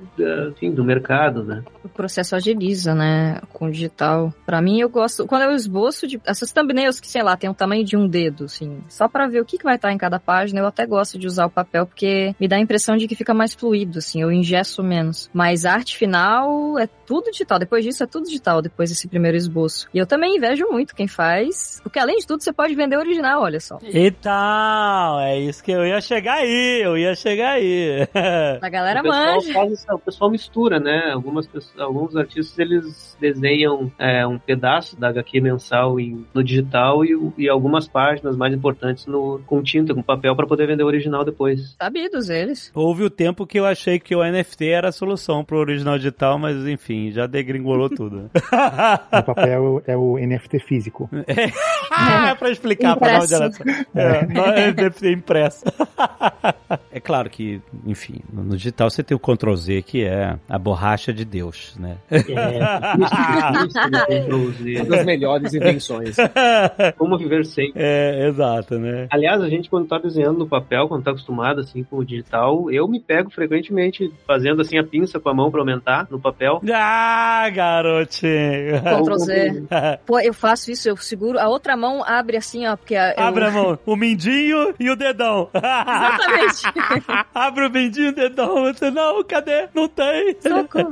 Assim, não só de você errar e refazer ou mudar uma coisa, né? É o fato de você poder desenhar em camadas e, e finalizar e voltar e, enfim, todo o processo, né? É, é, a coloração depois, etc. Se beneficia, né? Da tecnologia e você poder ser mais rápido, mais eficaz, enfim. Principalmente a cor, né? Eu acho que a coloração é uma coisa que hoje em dia, eu acho que 100% dos artistas devem colorir, assim, os artistas para esse tipo de título mais regular, mensal, mais comercial, assim, eu acho que 100% usa eh, cor digital. É muito difícil manter o ritmo, né, com a coloração. Sim, imagino, né? Ainda... É, às vezes a pessoa pode até fazer a arte no, no papel, aí ser finalizado colorido no digital, né? Acontece também. Uhum. Assim, hoje em dia você pode dizer, o, o mercado é basicamente digital, né? Excentricidade está em desenho no papel? Vocês acham que uma coisa tipo, ó, né? Olha que interessante, ele gosta de sentir. Eu acho que algumas pessoas não se adaptam ou, ou, sei lá, não têm interesse. E tá tudo certo, sabe? É, no nosso álbum, por exemplo, teve Walter Pax, da história 999. Ele fez tudo na mão. O, o lápis e, e nanquim, sabe? Todas as páginas que a gente vê ali, elas são escaneadas, sabe? E, tipo assim, não tem camadas ali, sabe? O cara fez tudo, entendeu? Uhum, uhum. É, tipo assim, não tem essa de dá pra mover o cotono um pouquinho pra esquerda? Tipo, não dá.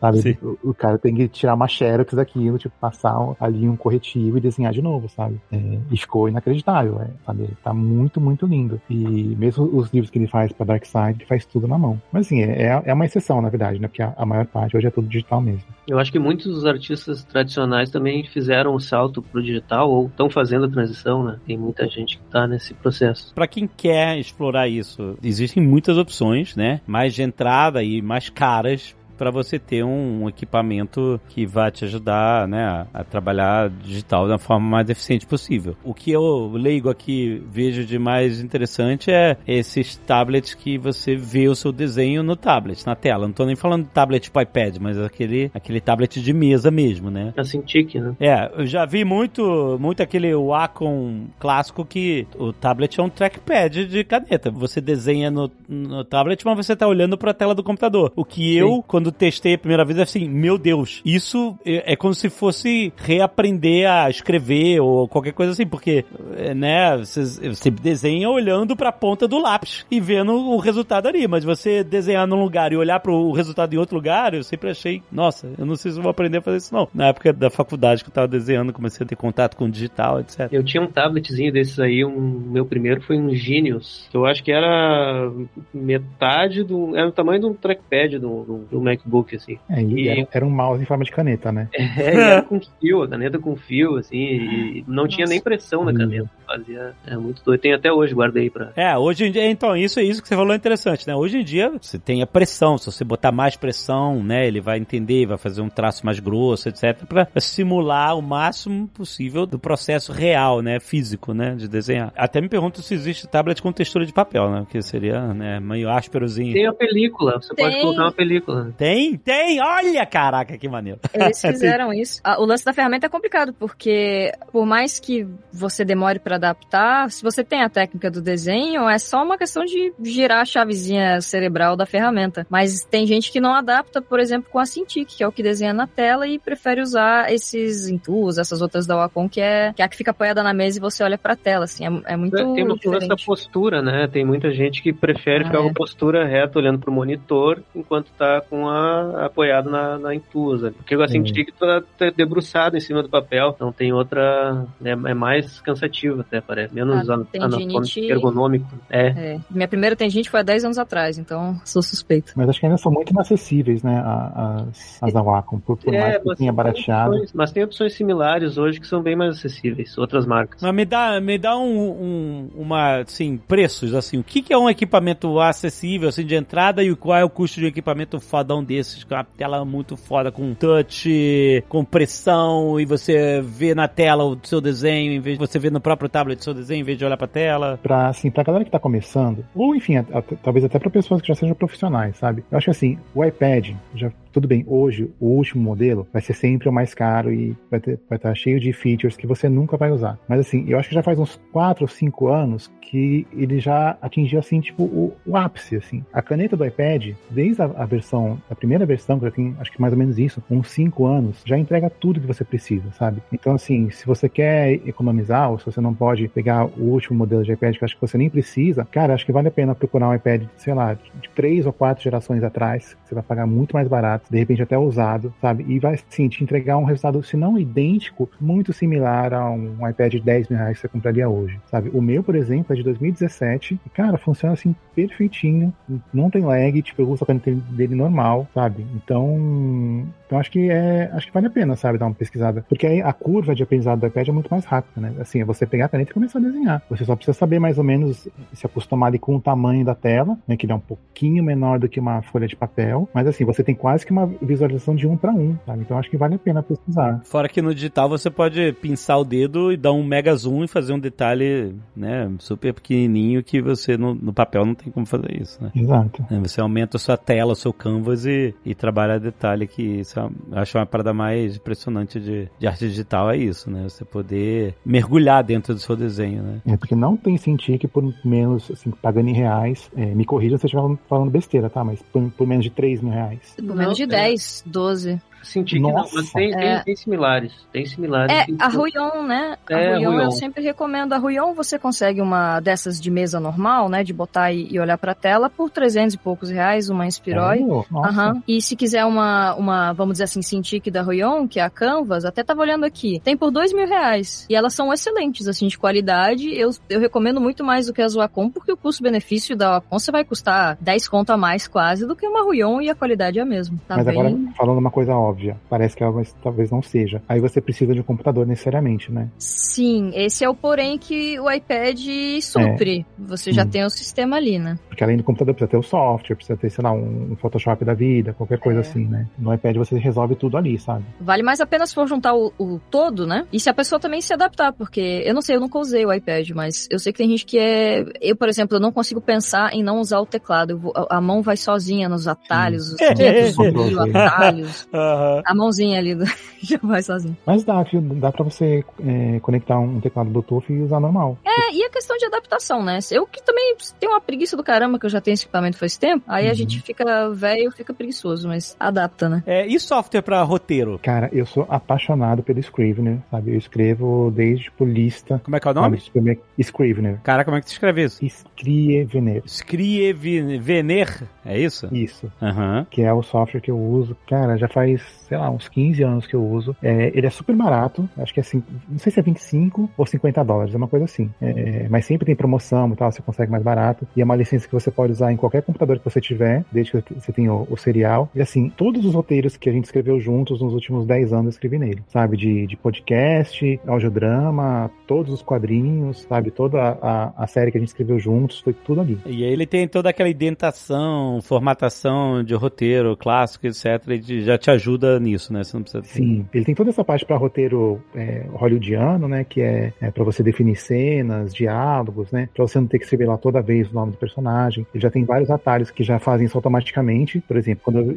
é, digitava D, ele já sabia que era Dom Azagal. Já preenchia tudo. Ah, ele já preenchia, certo? Com coisas que ele já aprendia. Isso, ele vai aprendendo. Exato, ele vai ele sabe que ali é um personagem falando, ele já completa. Só que para além disso, ele tem alguns templates, principalmente para quadrinhos, que facilitam muito. Por exemplo, paginação e, e numeração de quadros, sabe? Em vez de você colocar lá quadro 1, quadro 2, quadro 3, não, ele coloca ali uma variável, né? E, aí depois que você exporta esse arquivo, depois, na verdade, você compila esse arquivo num PDF, num Word, no que quer que seja, aí ele vai lá e numera as páginas e os quadros, entendeu? Então assim é muito mais Nossa. fácil. Nossa, é maravilhoso. Que legal. Tem muita gente que usa o o Final Draft. Eu eu reconheço que o Final Draft tem, tem sim os seus pontos fortes, mas em questão de versatilidade e curva de aprendizado, acho que o Scrivener não tem concorrência. Rafael, você também? Da escola do Scrivener? Cara, eu, eu, eu uso o Arters Do It já faz uns anos, assim. É, e é bem isso, é bem parecido. Ele te dá toda a formatação pra, pra audiovisual, que eu uso o Arters Do It, porque pra roteiro de quadrinhos eu uso o Word ainda. Ah! Sabe, né? eu, eu-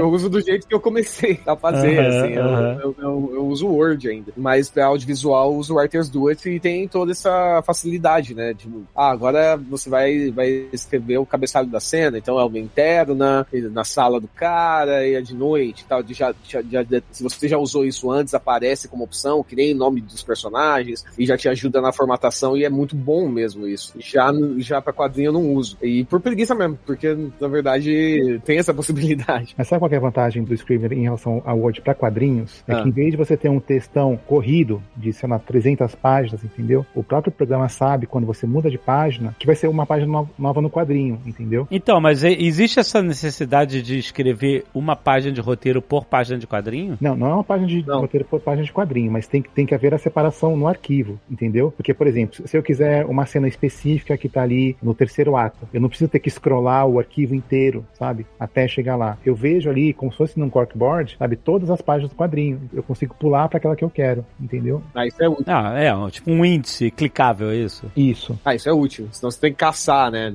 Realmente você Exato. acaba tendo que caçar a, a cena em específico, dar uma, ol- olhando no roteiro. Né? É, ele scripta algumas estruturas, né, Pra te ajudar a navegar pelo roteiro enquanto você escreve, é isso, né? Sim, sim, é maravilhoso. Mas E você eu- tem que voltar, né, pra plantar. o- Ah, você- putz, vou ter que voltar lá no começo, plantar um negócio pra eu colher aqui, você vai ter que caçar essa cena. Né? Exatamente, exatamente, é muito mais fácil. E ele tem também toda essa estrutura para compilar o arquivo e não simplesmente exportar num PDF, que, por exemplo, eu, né, macaco velho que sou, eu já faço de um jeito que eu exporto o, o texto direto no InDesign, aí o próprio InDesign já coloca nas páginas que eu preciso, entendeu? Nossa, Ah, eu- espertão. meu Deus do céu, isso aí salvou minha vida, sabe, nos, nos últimos anos.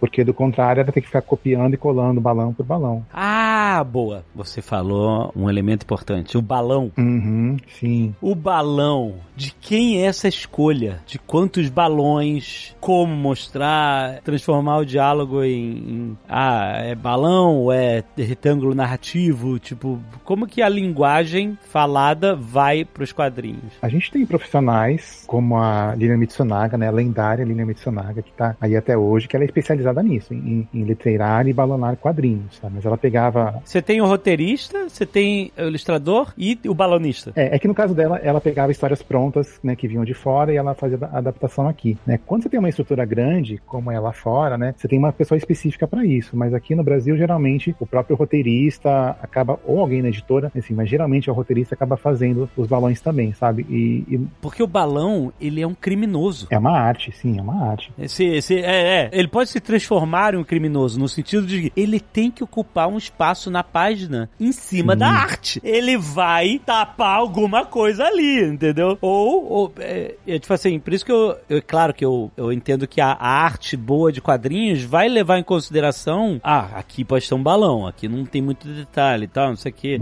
Mas, de qualquer forma, é uma escolha difícil, né? Tipo assim, onde- o que que eu vou tapar pra colocar texto aqui, né? E um balão feio, ele detona a página. Um balão mal feito, não muito profissional, assim, ou então uma quebra de texto que não funciona visualmente, ela arregaça a página. Ela Aham. torna aquilo amador, assim, mesmo que o desenho seja incrível. né? As pessoas não dão valor suficiente pro balão, na real.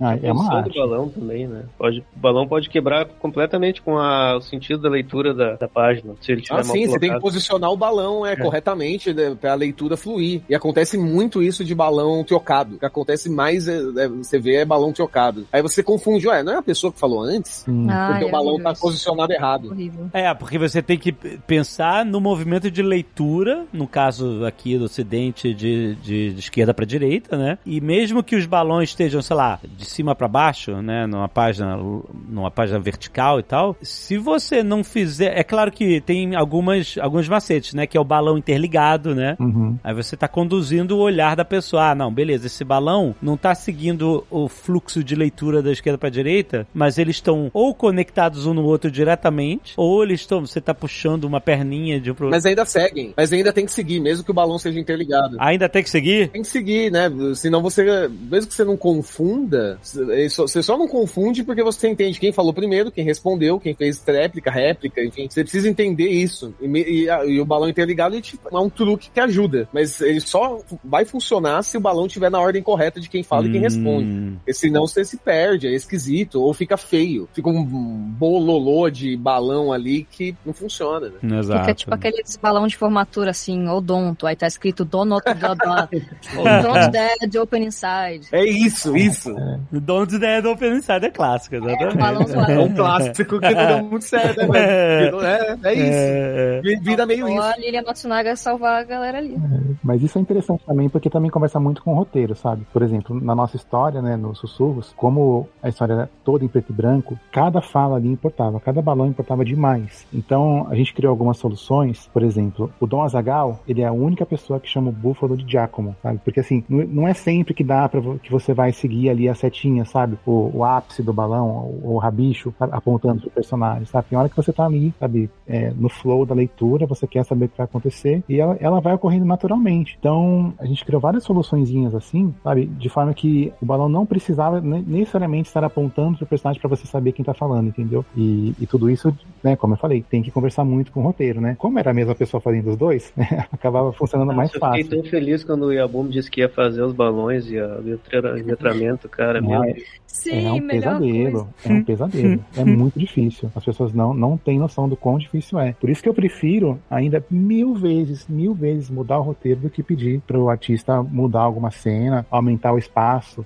sabe, no, pro balão, porque os dois vão- dar muito trabalho, tá? Mas aqui eu consigo adaptar, sabe? Aqui eu consigo, sei lá, separar uma sílaba ou usar uma palavra um pouco mais curta. O texto sempre muda, né? Sempre muda da primeira versão pra final, eu Sim, acho. muda demais. Mas eu pergunto, por exemplo, aqui, se você pegar uma cena bem comum, uma cena que tem uma página onde tá havendo um diálogo entre dois personagens, e a página inteira são esses personagens conversando, certo? Como que a gente decide que, ah, no primeiro quadro vão ter duas falas, uma de cada um. No segundo quadro vão ter quatro falas. É tipo assim, e por, mesmo porque durante o diálogo as ações deles podem estar refletindo o que eles têm que falar. Tipo assim, quem é que decide isso? Ah, não, mas nesse quadrinho aqui ele só pode falar não. E aí no próximo ele continua a conversa. É o roteiro? Sim, nesse caso eu mando tudo direitinho. Então, peraí, então você que define quantos quadros vai ter? Cada quadro e cada fala dentro de cada quadro. O que, que acontece em cada quadro. Sim. Se vai ter cinco balões, cinco frases, vai ter que estar escrito já no roteiro. Ah, Se não, o desenho vai ficar maluco também, às vezes. A não ser que ele Exato. faça a narrativa sozinho. Se ele sei. fizer a narrativa sozinho, aí ele tem que compreender também a emoção da coisa. Porque às vezes um quadro precisa que tenha vários balões. As pessoas estão falando rápido uma com a outra. Às vezes é um bate-boca, que é um bate-bola. Aí fica funcional, fica coerente ter muitos balões, por exemplo, naquele quadro. Sei lá, mais dois quadros em silêncio, porque a pessoa tá às vezes ouviu um bagulho que não gostou e ficou em silêncio pensando. Então isso tem que estar no roteiro. Aliás, Rafa, você quer falar daquele quadro específico que você sabe de qual que eu tô falando, do Ah,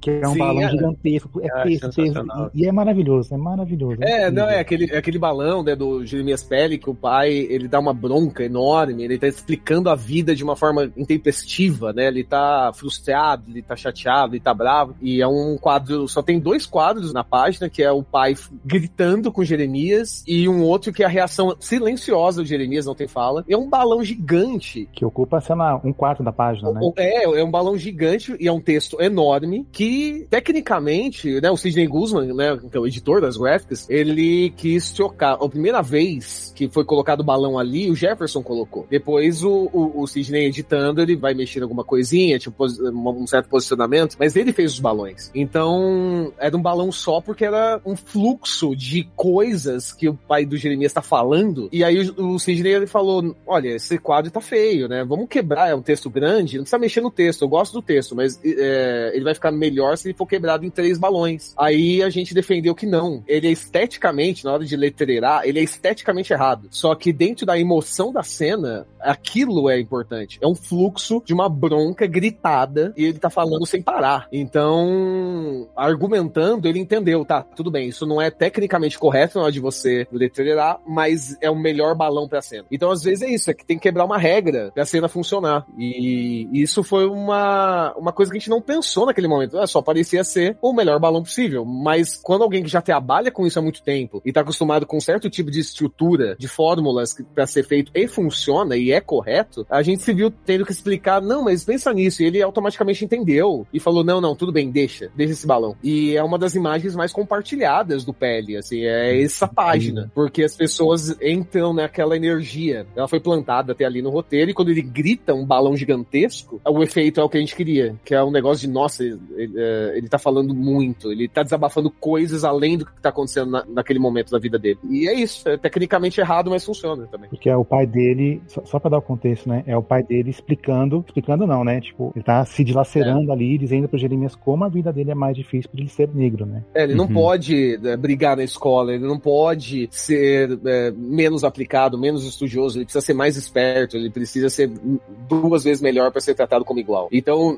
nesse discurso dele, é tudo que a gente precisava entender daquele personagem, naquele momento. E Então uma é isso. né? É, E eu vou provocar vocês é, em tentar entender uma coisa incrível dos quadrinhos, que é o seguinte: nesse caso, você está falando de um quadro, uma ilustração e um texto enorme. É isso, né? sim. E, ou seja, todo um discurso, etc. Num filme, você poderia explorar vários momentos desse discurso onde a, a emoção pode começar mais, né, mais é, suave, aí depois ficar mais intensa, depois voltar e tal. E o ator ou a atriz podem mudar suas expressões e imprimir várias emoções durante o percorrer desse monólogo, por exemplo. Mas nesse caso, não. Você tem que fazer a expressão emocional de, de uma conversa enorme, de um, de um monólogo enorme, por exemplo, em uma imagem só. E essa imagem tem que representar tudo aquilo, né? E isso é único dos quadrinhos, né? Você tem que achar o que que representa isso, né? Um monólogo que pode ter riso, choro, consternação, etc. Tem que estar expresso em uma única imagem, né? Essa é a arte verdadeira e única dos quadrinhos, né? Vai ter, né, a série do Jeremias, tal, vai adaptar o Pele. E eu penso nessa cena, sabe, tipo, que eu não vou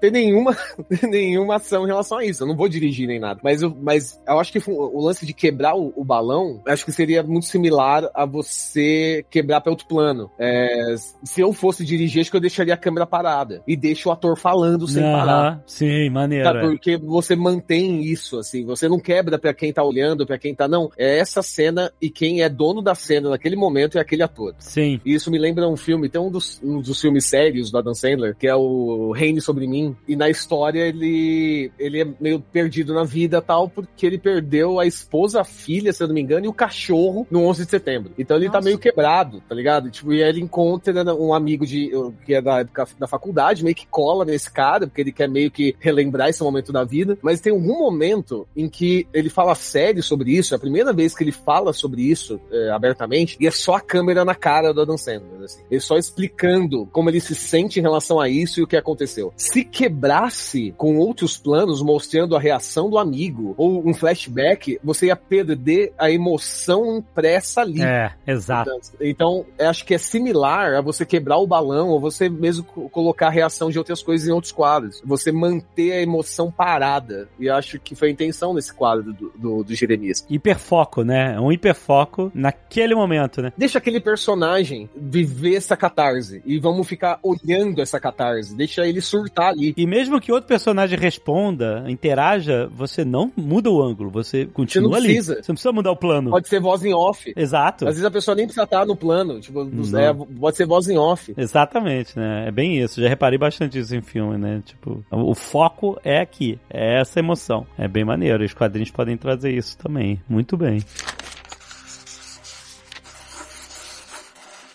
Falando um pouco também de, de, mercado de trabalho, assim, o quadrinho, ele é, assim, por mais que a gente tenha falado que tem muitas oportunidades, e realmente tem, né, seja em Artist Alley, seja Webtoons, a gente, assim, a gente sabe que não é todo mundo que consegue, sabe, como todo mercado, mas eu acho que quando você tem uma formação sólida em quadrinhos, é o caso da Alice, ou do Rafa, né, de todo mundo que tá aqui, você consegue também oportunidades em outros mercados, sabe, por exemplo, um bom quadrinista consegue fazer um ótimo storyboard, sabe? Ou seja, consegue trabalhar com cinema, com publicidade, qualquer mídia audiovisual, né? Um roteirista consegue escrever também para cinema, para outras, outras mídias. Então, assim, eu acho que de qualquer forma, aprender quadrinhos, não apenas lendo, mas também estudando, produzindo, pode te abrir muitas oportunidades. É, e consumindo, né? Consumindo muitos artistas diferentes para você ter base de inspiração, de entendimento do que. Opa, peraí, esse cara tá fazendo um negócio aqui que eu nunca tinha visto antes, né? Que legal isso, né? E aí isso entra pro seu universo de conhecimento, né? E como você vai transformar isso no seu próprio estilo. Exato. E assim, e é uma forma muito boa também de você chamar a atenção, porque acho que tem ainda um certo glamour em ter o quadrinho impresso, sabe, físico ali na sua mão. E assim, uma coisa é alguém te mandar um link, sabe? Ah, lê esse quadrinho, ou vê esse Instagram. Você vê aquilo ali no meio de um feed gigantesco, sabe, de outras coisas legais e engraçadas, você acaba perdendo. Ou você vê, chama atenção e beleza, você esquece. Mas quando você tem ali o quadrinho impresso na sua mão, sabe, acho que a pessoa consegue consegue dar uma, um outro tipo de atenção, sabe? Acho que é uma coisa mais, uma experiência mais, mais focada e até, até mais gostosa, né? Tanto que, assim,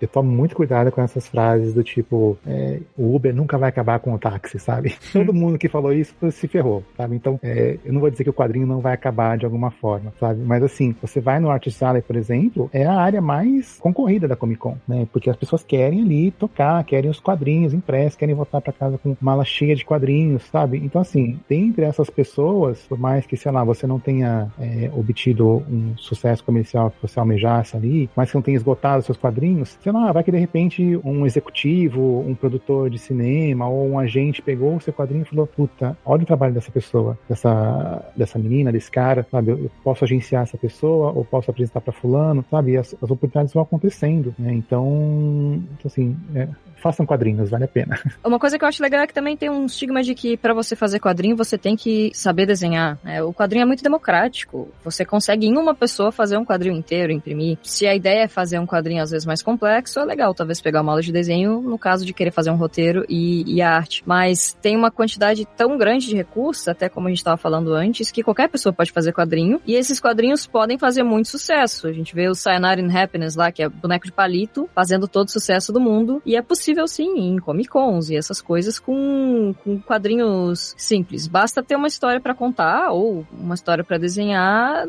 eu acho que é o único requisito, praticamente. Exato, e o Cyanide Happiness é, acho que, o melhor exemplo disso, né? Porque não é, em absoluto, um primor na arte, é. né? mas, assim, é literalmente um sucesso mundial, né? E é ótimo, é super divertido as histórias deles. Todo mundo que vai ver vai consumir, vai se divertir, vai gostar, vai, de alguma forma, se identificar. Então, eles têm uma história e dão um jeito de fazer. É, você entende, né? Que, um personagem como ele é está fazendo o quê? É, é. é simples. Se, se, isso não, se, se falhou nessa, aí você não comunica, mas eles comunicam tão bem também, não. É, é, um, é uma, e são há tantos anos, né? E é muito bom. Mas das, das oportunidades que o Yabu falou, é meio isso mesmo, assim. Acho que por desenhar também eu já trabalhei como storyboarder, fazendo publicidade. E por escrever, dava também para conversar com quem fosse dirigir aquele comercial sobre o que, que essa pessoa queria também. Mas eu lembro de um papo na Comic Con, no, no Unlock, que era sobre negócios, né? Tipo, e como tava se falando que as produtoras, elas estão entendendo só agora que olhar Ports Alley da CCXP, ou não olhar, na verdade, é perder a oportunidade de ter vários IPs. Muito, tem muito IP lá, cara. Ali é um berçário de histórias, cara, de IPs, de visões de mundo, de tudo, cara. Cara, tem histórias prontas para serem adaptadas pro cinema ou pra TV. Prontas, exato. Ou então a ideia é muito boa, às vezes é, tem que mexer bastante, porque é outra mídia, mas a ideia central é muito boa. Então é possível isso. Eu lembro que, acho que em, não sei, 2018, sei lá, tinha uma, uma moça que na época trabalhava na Netflix e ela tava trocando ideia com alguns artistas, deixava um cartão, ela me deu um cartão, sabe? Pensando, tipo, tem alguma história que queira mostrar, saca? Tipo, sim, é possível. Aí pode virar alguma coisa. Pode ser que o seu quadrinho se torne uma série, se torne um filme, e isso amplia o, seu público, né? A sua história chega em outros lugares, e é possível fazer isso. Não necessariamente fazer um quadrinho justamente para virar alguma coisa. Também tem nada de errado em fazer isso. Mas é mais as oportunidades que aparecem, né? Eu, eu comecei a fazer, escrever para audiovisual por causa de quadrinho, porque vi nos quadrinhos que eu já tinha feito. Então, faça quadrinhos, dá trabalho, mas é legal.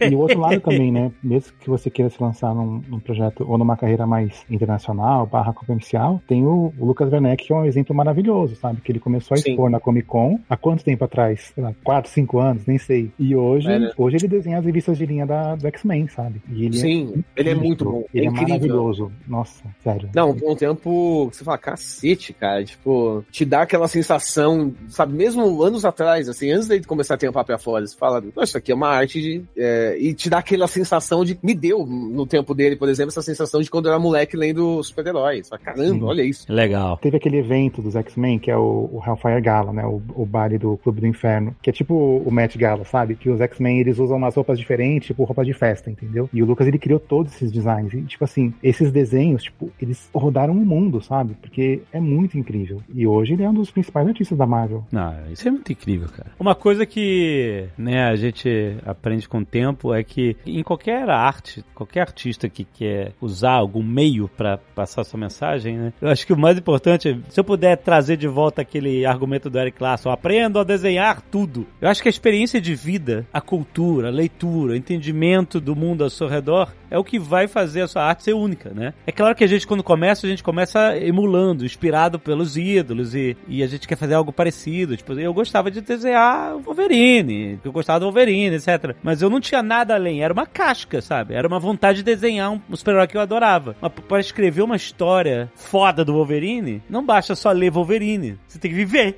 pra transformar aquilo numa história do Wolverine, entendeu? Você tem que experimentar a vida, você tem que ter essa visão única que o artista tem tem, né? O meio da arte é só uma forma onde você imprime uma mensagem. A mensagem ela vem de você, ela não vem de técnica, ela não vem da caneta digital, ou do tablet, ou do iPad, ou do papel, ou do nanquim. Tipo assim, isso tudo é claro, não estou dizendo que, que a arte em si que é impressa ali não está dizendo algo, né? Mas, mas ó, o que vai fazer o artista imprimir algo verdadeiro, que não é essas porras de inteligência artificial que não entendem, que não tem vivência. Elas só copiam o que outros artistas com vivência fizeram e imprimiram no mundo, né? Eu acho que isso, é, eu, eu pelo menos é, enxergo como a coisa mais importante. É você, ok, eu tenho uma mensagem, eu tenho algo para compartilhar com o mundo, é, e eu vou imprimir isso isso de alguma forma, né? Mas a, você ter essa experiência de vida é mais importante também, né? Do que só ter a técnica. É, tem a frase do Maqui, né? Que é, já é célebre, que é escreva a verdade. Então, escreva a sua verdade, sabe? Escreva o, como você vê o mundo, qual é o jeito único que você vê o mundo. Exato, a arte é um jeito, é uma interpretação de mundo. Exato, é uma lente. É uma lente sobre o mundo, né? Exatamente. Batendo palma, porque eu, eu sempre que der pra falar mal de A, eu falo. Não, agora estamos vivendo momentos, né, de, de, de, né, de, de levante, né? Tipo assim, galera, olha só. É, e é isso da técnica, as pessoas se lance de A, é, reproduzir uma técnica que já existe. E ao mesmo tempo que algumas pessoas. Todo mundo quer ser o, o Alex Ross, novo. Mas já tem o Alex Ross. Apertou o gatilho, Yabu? Tá bem? É. Você tá bem? Alerta de gatilho! Cancelada. É. Mas já tem o Alex Ross, né?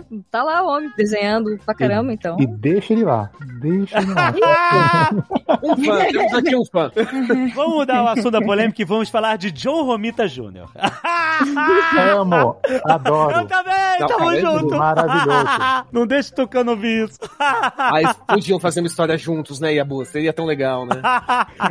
Eu adoro ele, sério. Você Eu não gosta também, eu também. Não, nossa, o Romita, o Romita Júnior é um negócio louco. Eu que uma, a fase mais da minha adolescência em que eu pirei mais ainda no Homem-Aranha foi com ele, cara. Eu também, eu também. Foi Homem-Aranha pra mim. Demolidor Homem Sem Medo. É uma obra de arte. É, exato. É mas, mas o Tucano compreende. Ele é incapaz de compreender isso. É um, é um problema, um defeito de caráter, mas a gente é, releva, é um amigo. É nosso amigo. É honesto. Mas tem, né? Nem todo mundo é perfeito. Coitado, ele nem tá aqui pra se defender. Ou pra atacar o Romitinha. Agora eu vou fazer uma pergunta pra vocês. Barra Mid Journey versus Rob Liefeld. Os dois a 80 km por hora. Nossa, Para, para, olha, eu depois que saiu, vou te falar, o Yabu foi a pessoa que começou a amolecer meu coração pro Rob Liefeld. Quando ele fala assim, cara, eu vi uma entrevista do Rob Liefeld e ele fala assim, eu não sabia desenhar tão bem assim quanto meus colegas e tal. Aí eu falei assim, isso amoleceu o coração do Yabu dele falar, que, tipo, olha, eu, eu tinha umas limitações, né? E beleza, é isso. E aí, aí eu com esse coração amolecido, quando veio Deadpool, todo aquele sucesso e tal, e ele tava tão feliz e eu falei, pô, legal, cara, o cara merece. É, ele merece, sim. Ele pelo menos O- pega o papel, o lápis e desenha, né? Ele não manda gerar homem com busto grande. tá vendo? É, Olha como é que muda. os é um bom jeito de, de sentir algum apreço por Rob Life, realmente, né? comparando com isso. Quebrava coluna de sete mulheres em cinco partes. Agora a gente já sabe de onde vem os seis dedos, né?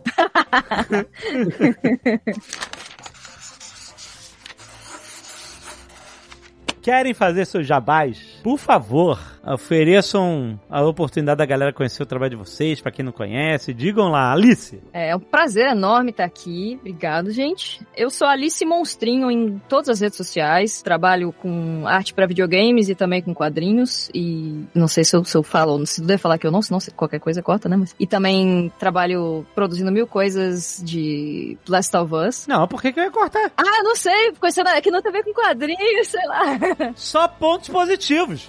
Ah, pensei, pô, não tem nada a ver com quadrinho, né? A doida já vai falar. não, pode falar. Também trabalho no The Last of Us Database, fazendo todo tipo de cobertura de The Last of Us, seja série, seja jogo, né? Last of Us é a minha religião. Então, qualquer Alice Monstrinho em rede social, espero que seja eu. Cosplay, fanfilme, ela fez tudo. gente. Então, filme de Last of Us, é. É, maneiríssimo. Antes do seriado aí, Pedro Pascal, É. chamamos ele, mas ele tava ocupado ali, levando a avó pro jiu-jitsu, mas na próxima vai. Muito bom. Fred Rubin. Cara, é, quero agradecer a oportunidade de estar aqui com vocês hoje. É uma honra gigante, assim, um sonho realizado estar no Nerdcast. E eu sou Fred meus- as minhas redes sociais são Fred Rubin Underline Art, meu Instagram e o Twitter também. Eu sou quadrinista, sou ilustrador, sou, como a gente falou aqui, o quadrinista Sussurros do Caos Rastejante. Tem link aí no post pra você comprar, quem quiser. E conheçam também a, a nova graphic novel minha e do Fábio Yabu, que é As Três Sepulturas. Saiu também pela editora Jambô. Olha aí. Valeu, valeu demais o convite. Tô no Nerdcast, cara. Que da hora. Ah, Bom, eu vou fazer meu jabazinho, então eu quero pedir as pessoas lerem Jeremias Pele, lerem Jeremias Alma, até porque esse ano vai sair o Jeremias 3, você não vai ficar perdido quando você encontrá-lo nas melhores lojas do ramo. Também tem o lançamento aqui eh, no, no, no- momento, saiu no finzinho do ano passado, que é O Fim da Noite, uma HQ minha, desenhada pelo Diox, que saiu pela editora Darkside, que ganhou até o concurso deles, o Prêmio Machado, e, e o lançamento, então vão conferir Muito bom. é uma história de, de uma família composta por três mulheres negras, são baseadas em pessoas das nossas famílias, minha e do Jox, principalmente a minha avó, e fala dessa história de três mulheres negras ao longo de quase 80 anos é, de vida. Então, vão procurar. E Maravilhoso. Rafael Calça em todas as redes sociais. Muito bom. Ai, gente, que lindo o jabás de vocês, eu falei toda gaguejando. É muita emoção. Falou bem, você falou bem, que isso. Muita emoção aqui, eu tô... Editora Darkside, muito brother nosso. Nossa, muitos anos, eles são muito fodas. Sim, nossa, editora incrível. Não é, cara? Eles inspiraram, eles sempre fizeram publicações incríveis e a gente foi muito inspirado por eles né, na Nerd Books. E aí, meu querido Fabiabu? E eu já sou arroz de festa do Nerdcast, né? Então, procurem lá nas redes, arroba Fabiabu, fiquem ligados, barra ligadas, barra ligadas, que, né, Alexandre, talvez a gente tenha novidades em quadrinhos esse ano também. Silêncio. Eu falei talvez. Talvez. Muito bom, gente. Todos os links aí no post, sigam eles, cara. É muita coisa, é muita gente boa. A todos os artistas, todos os quadrinistas do Brasil, gente, um, um beijo enorme pra vocês. É muito difícil você escolher, né? Tipo, tem tanta gente talentosa que a gente conhece, escolher as pessoas pra representar, né? Toda essa profissão. Imagina, isso é só um arranhão na superfície. Tem muito mais coisa pra gente aprender, né? Então sigam eles, cara. Vão atrás das artes e dos quadrinhos deles são muito, muito incríveis. Todos aqui são muito incríveis. A gente ama muito. Beijo, gente. Valeu. Romitinha. Aqui é time Romitinha. Tem ninguém pra falar mal do Romitinha. Tinha, mas a gente derrubou.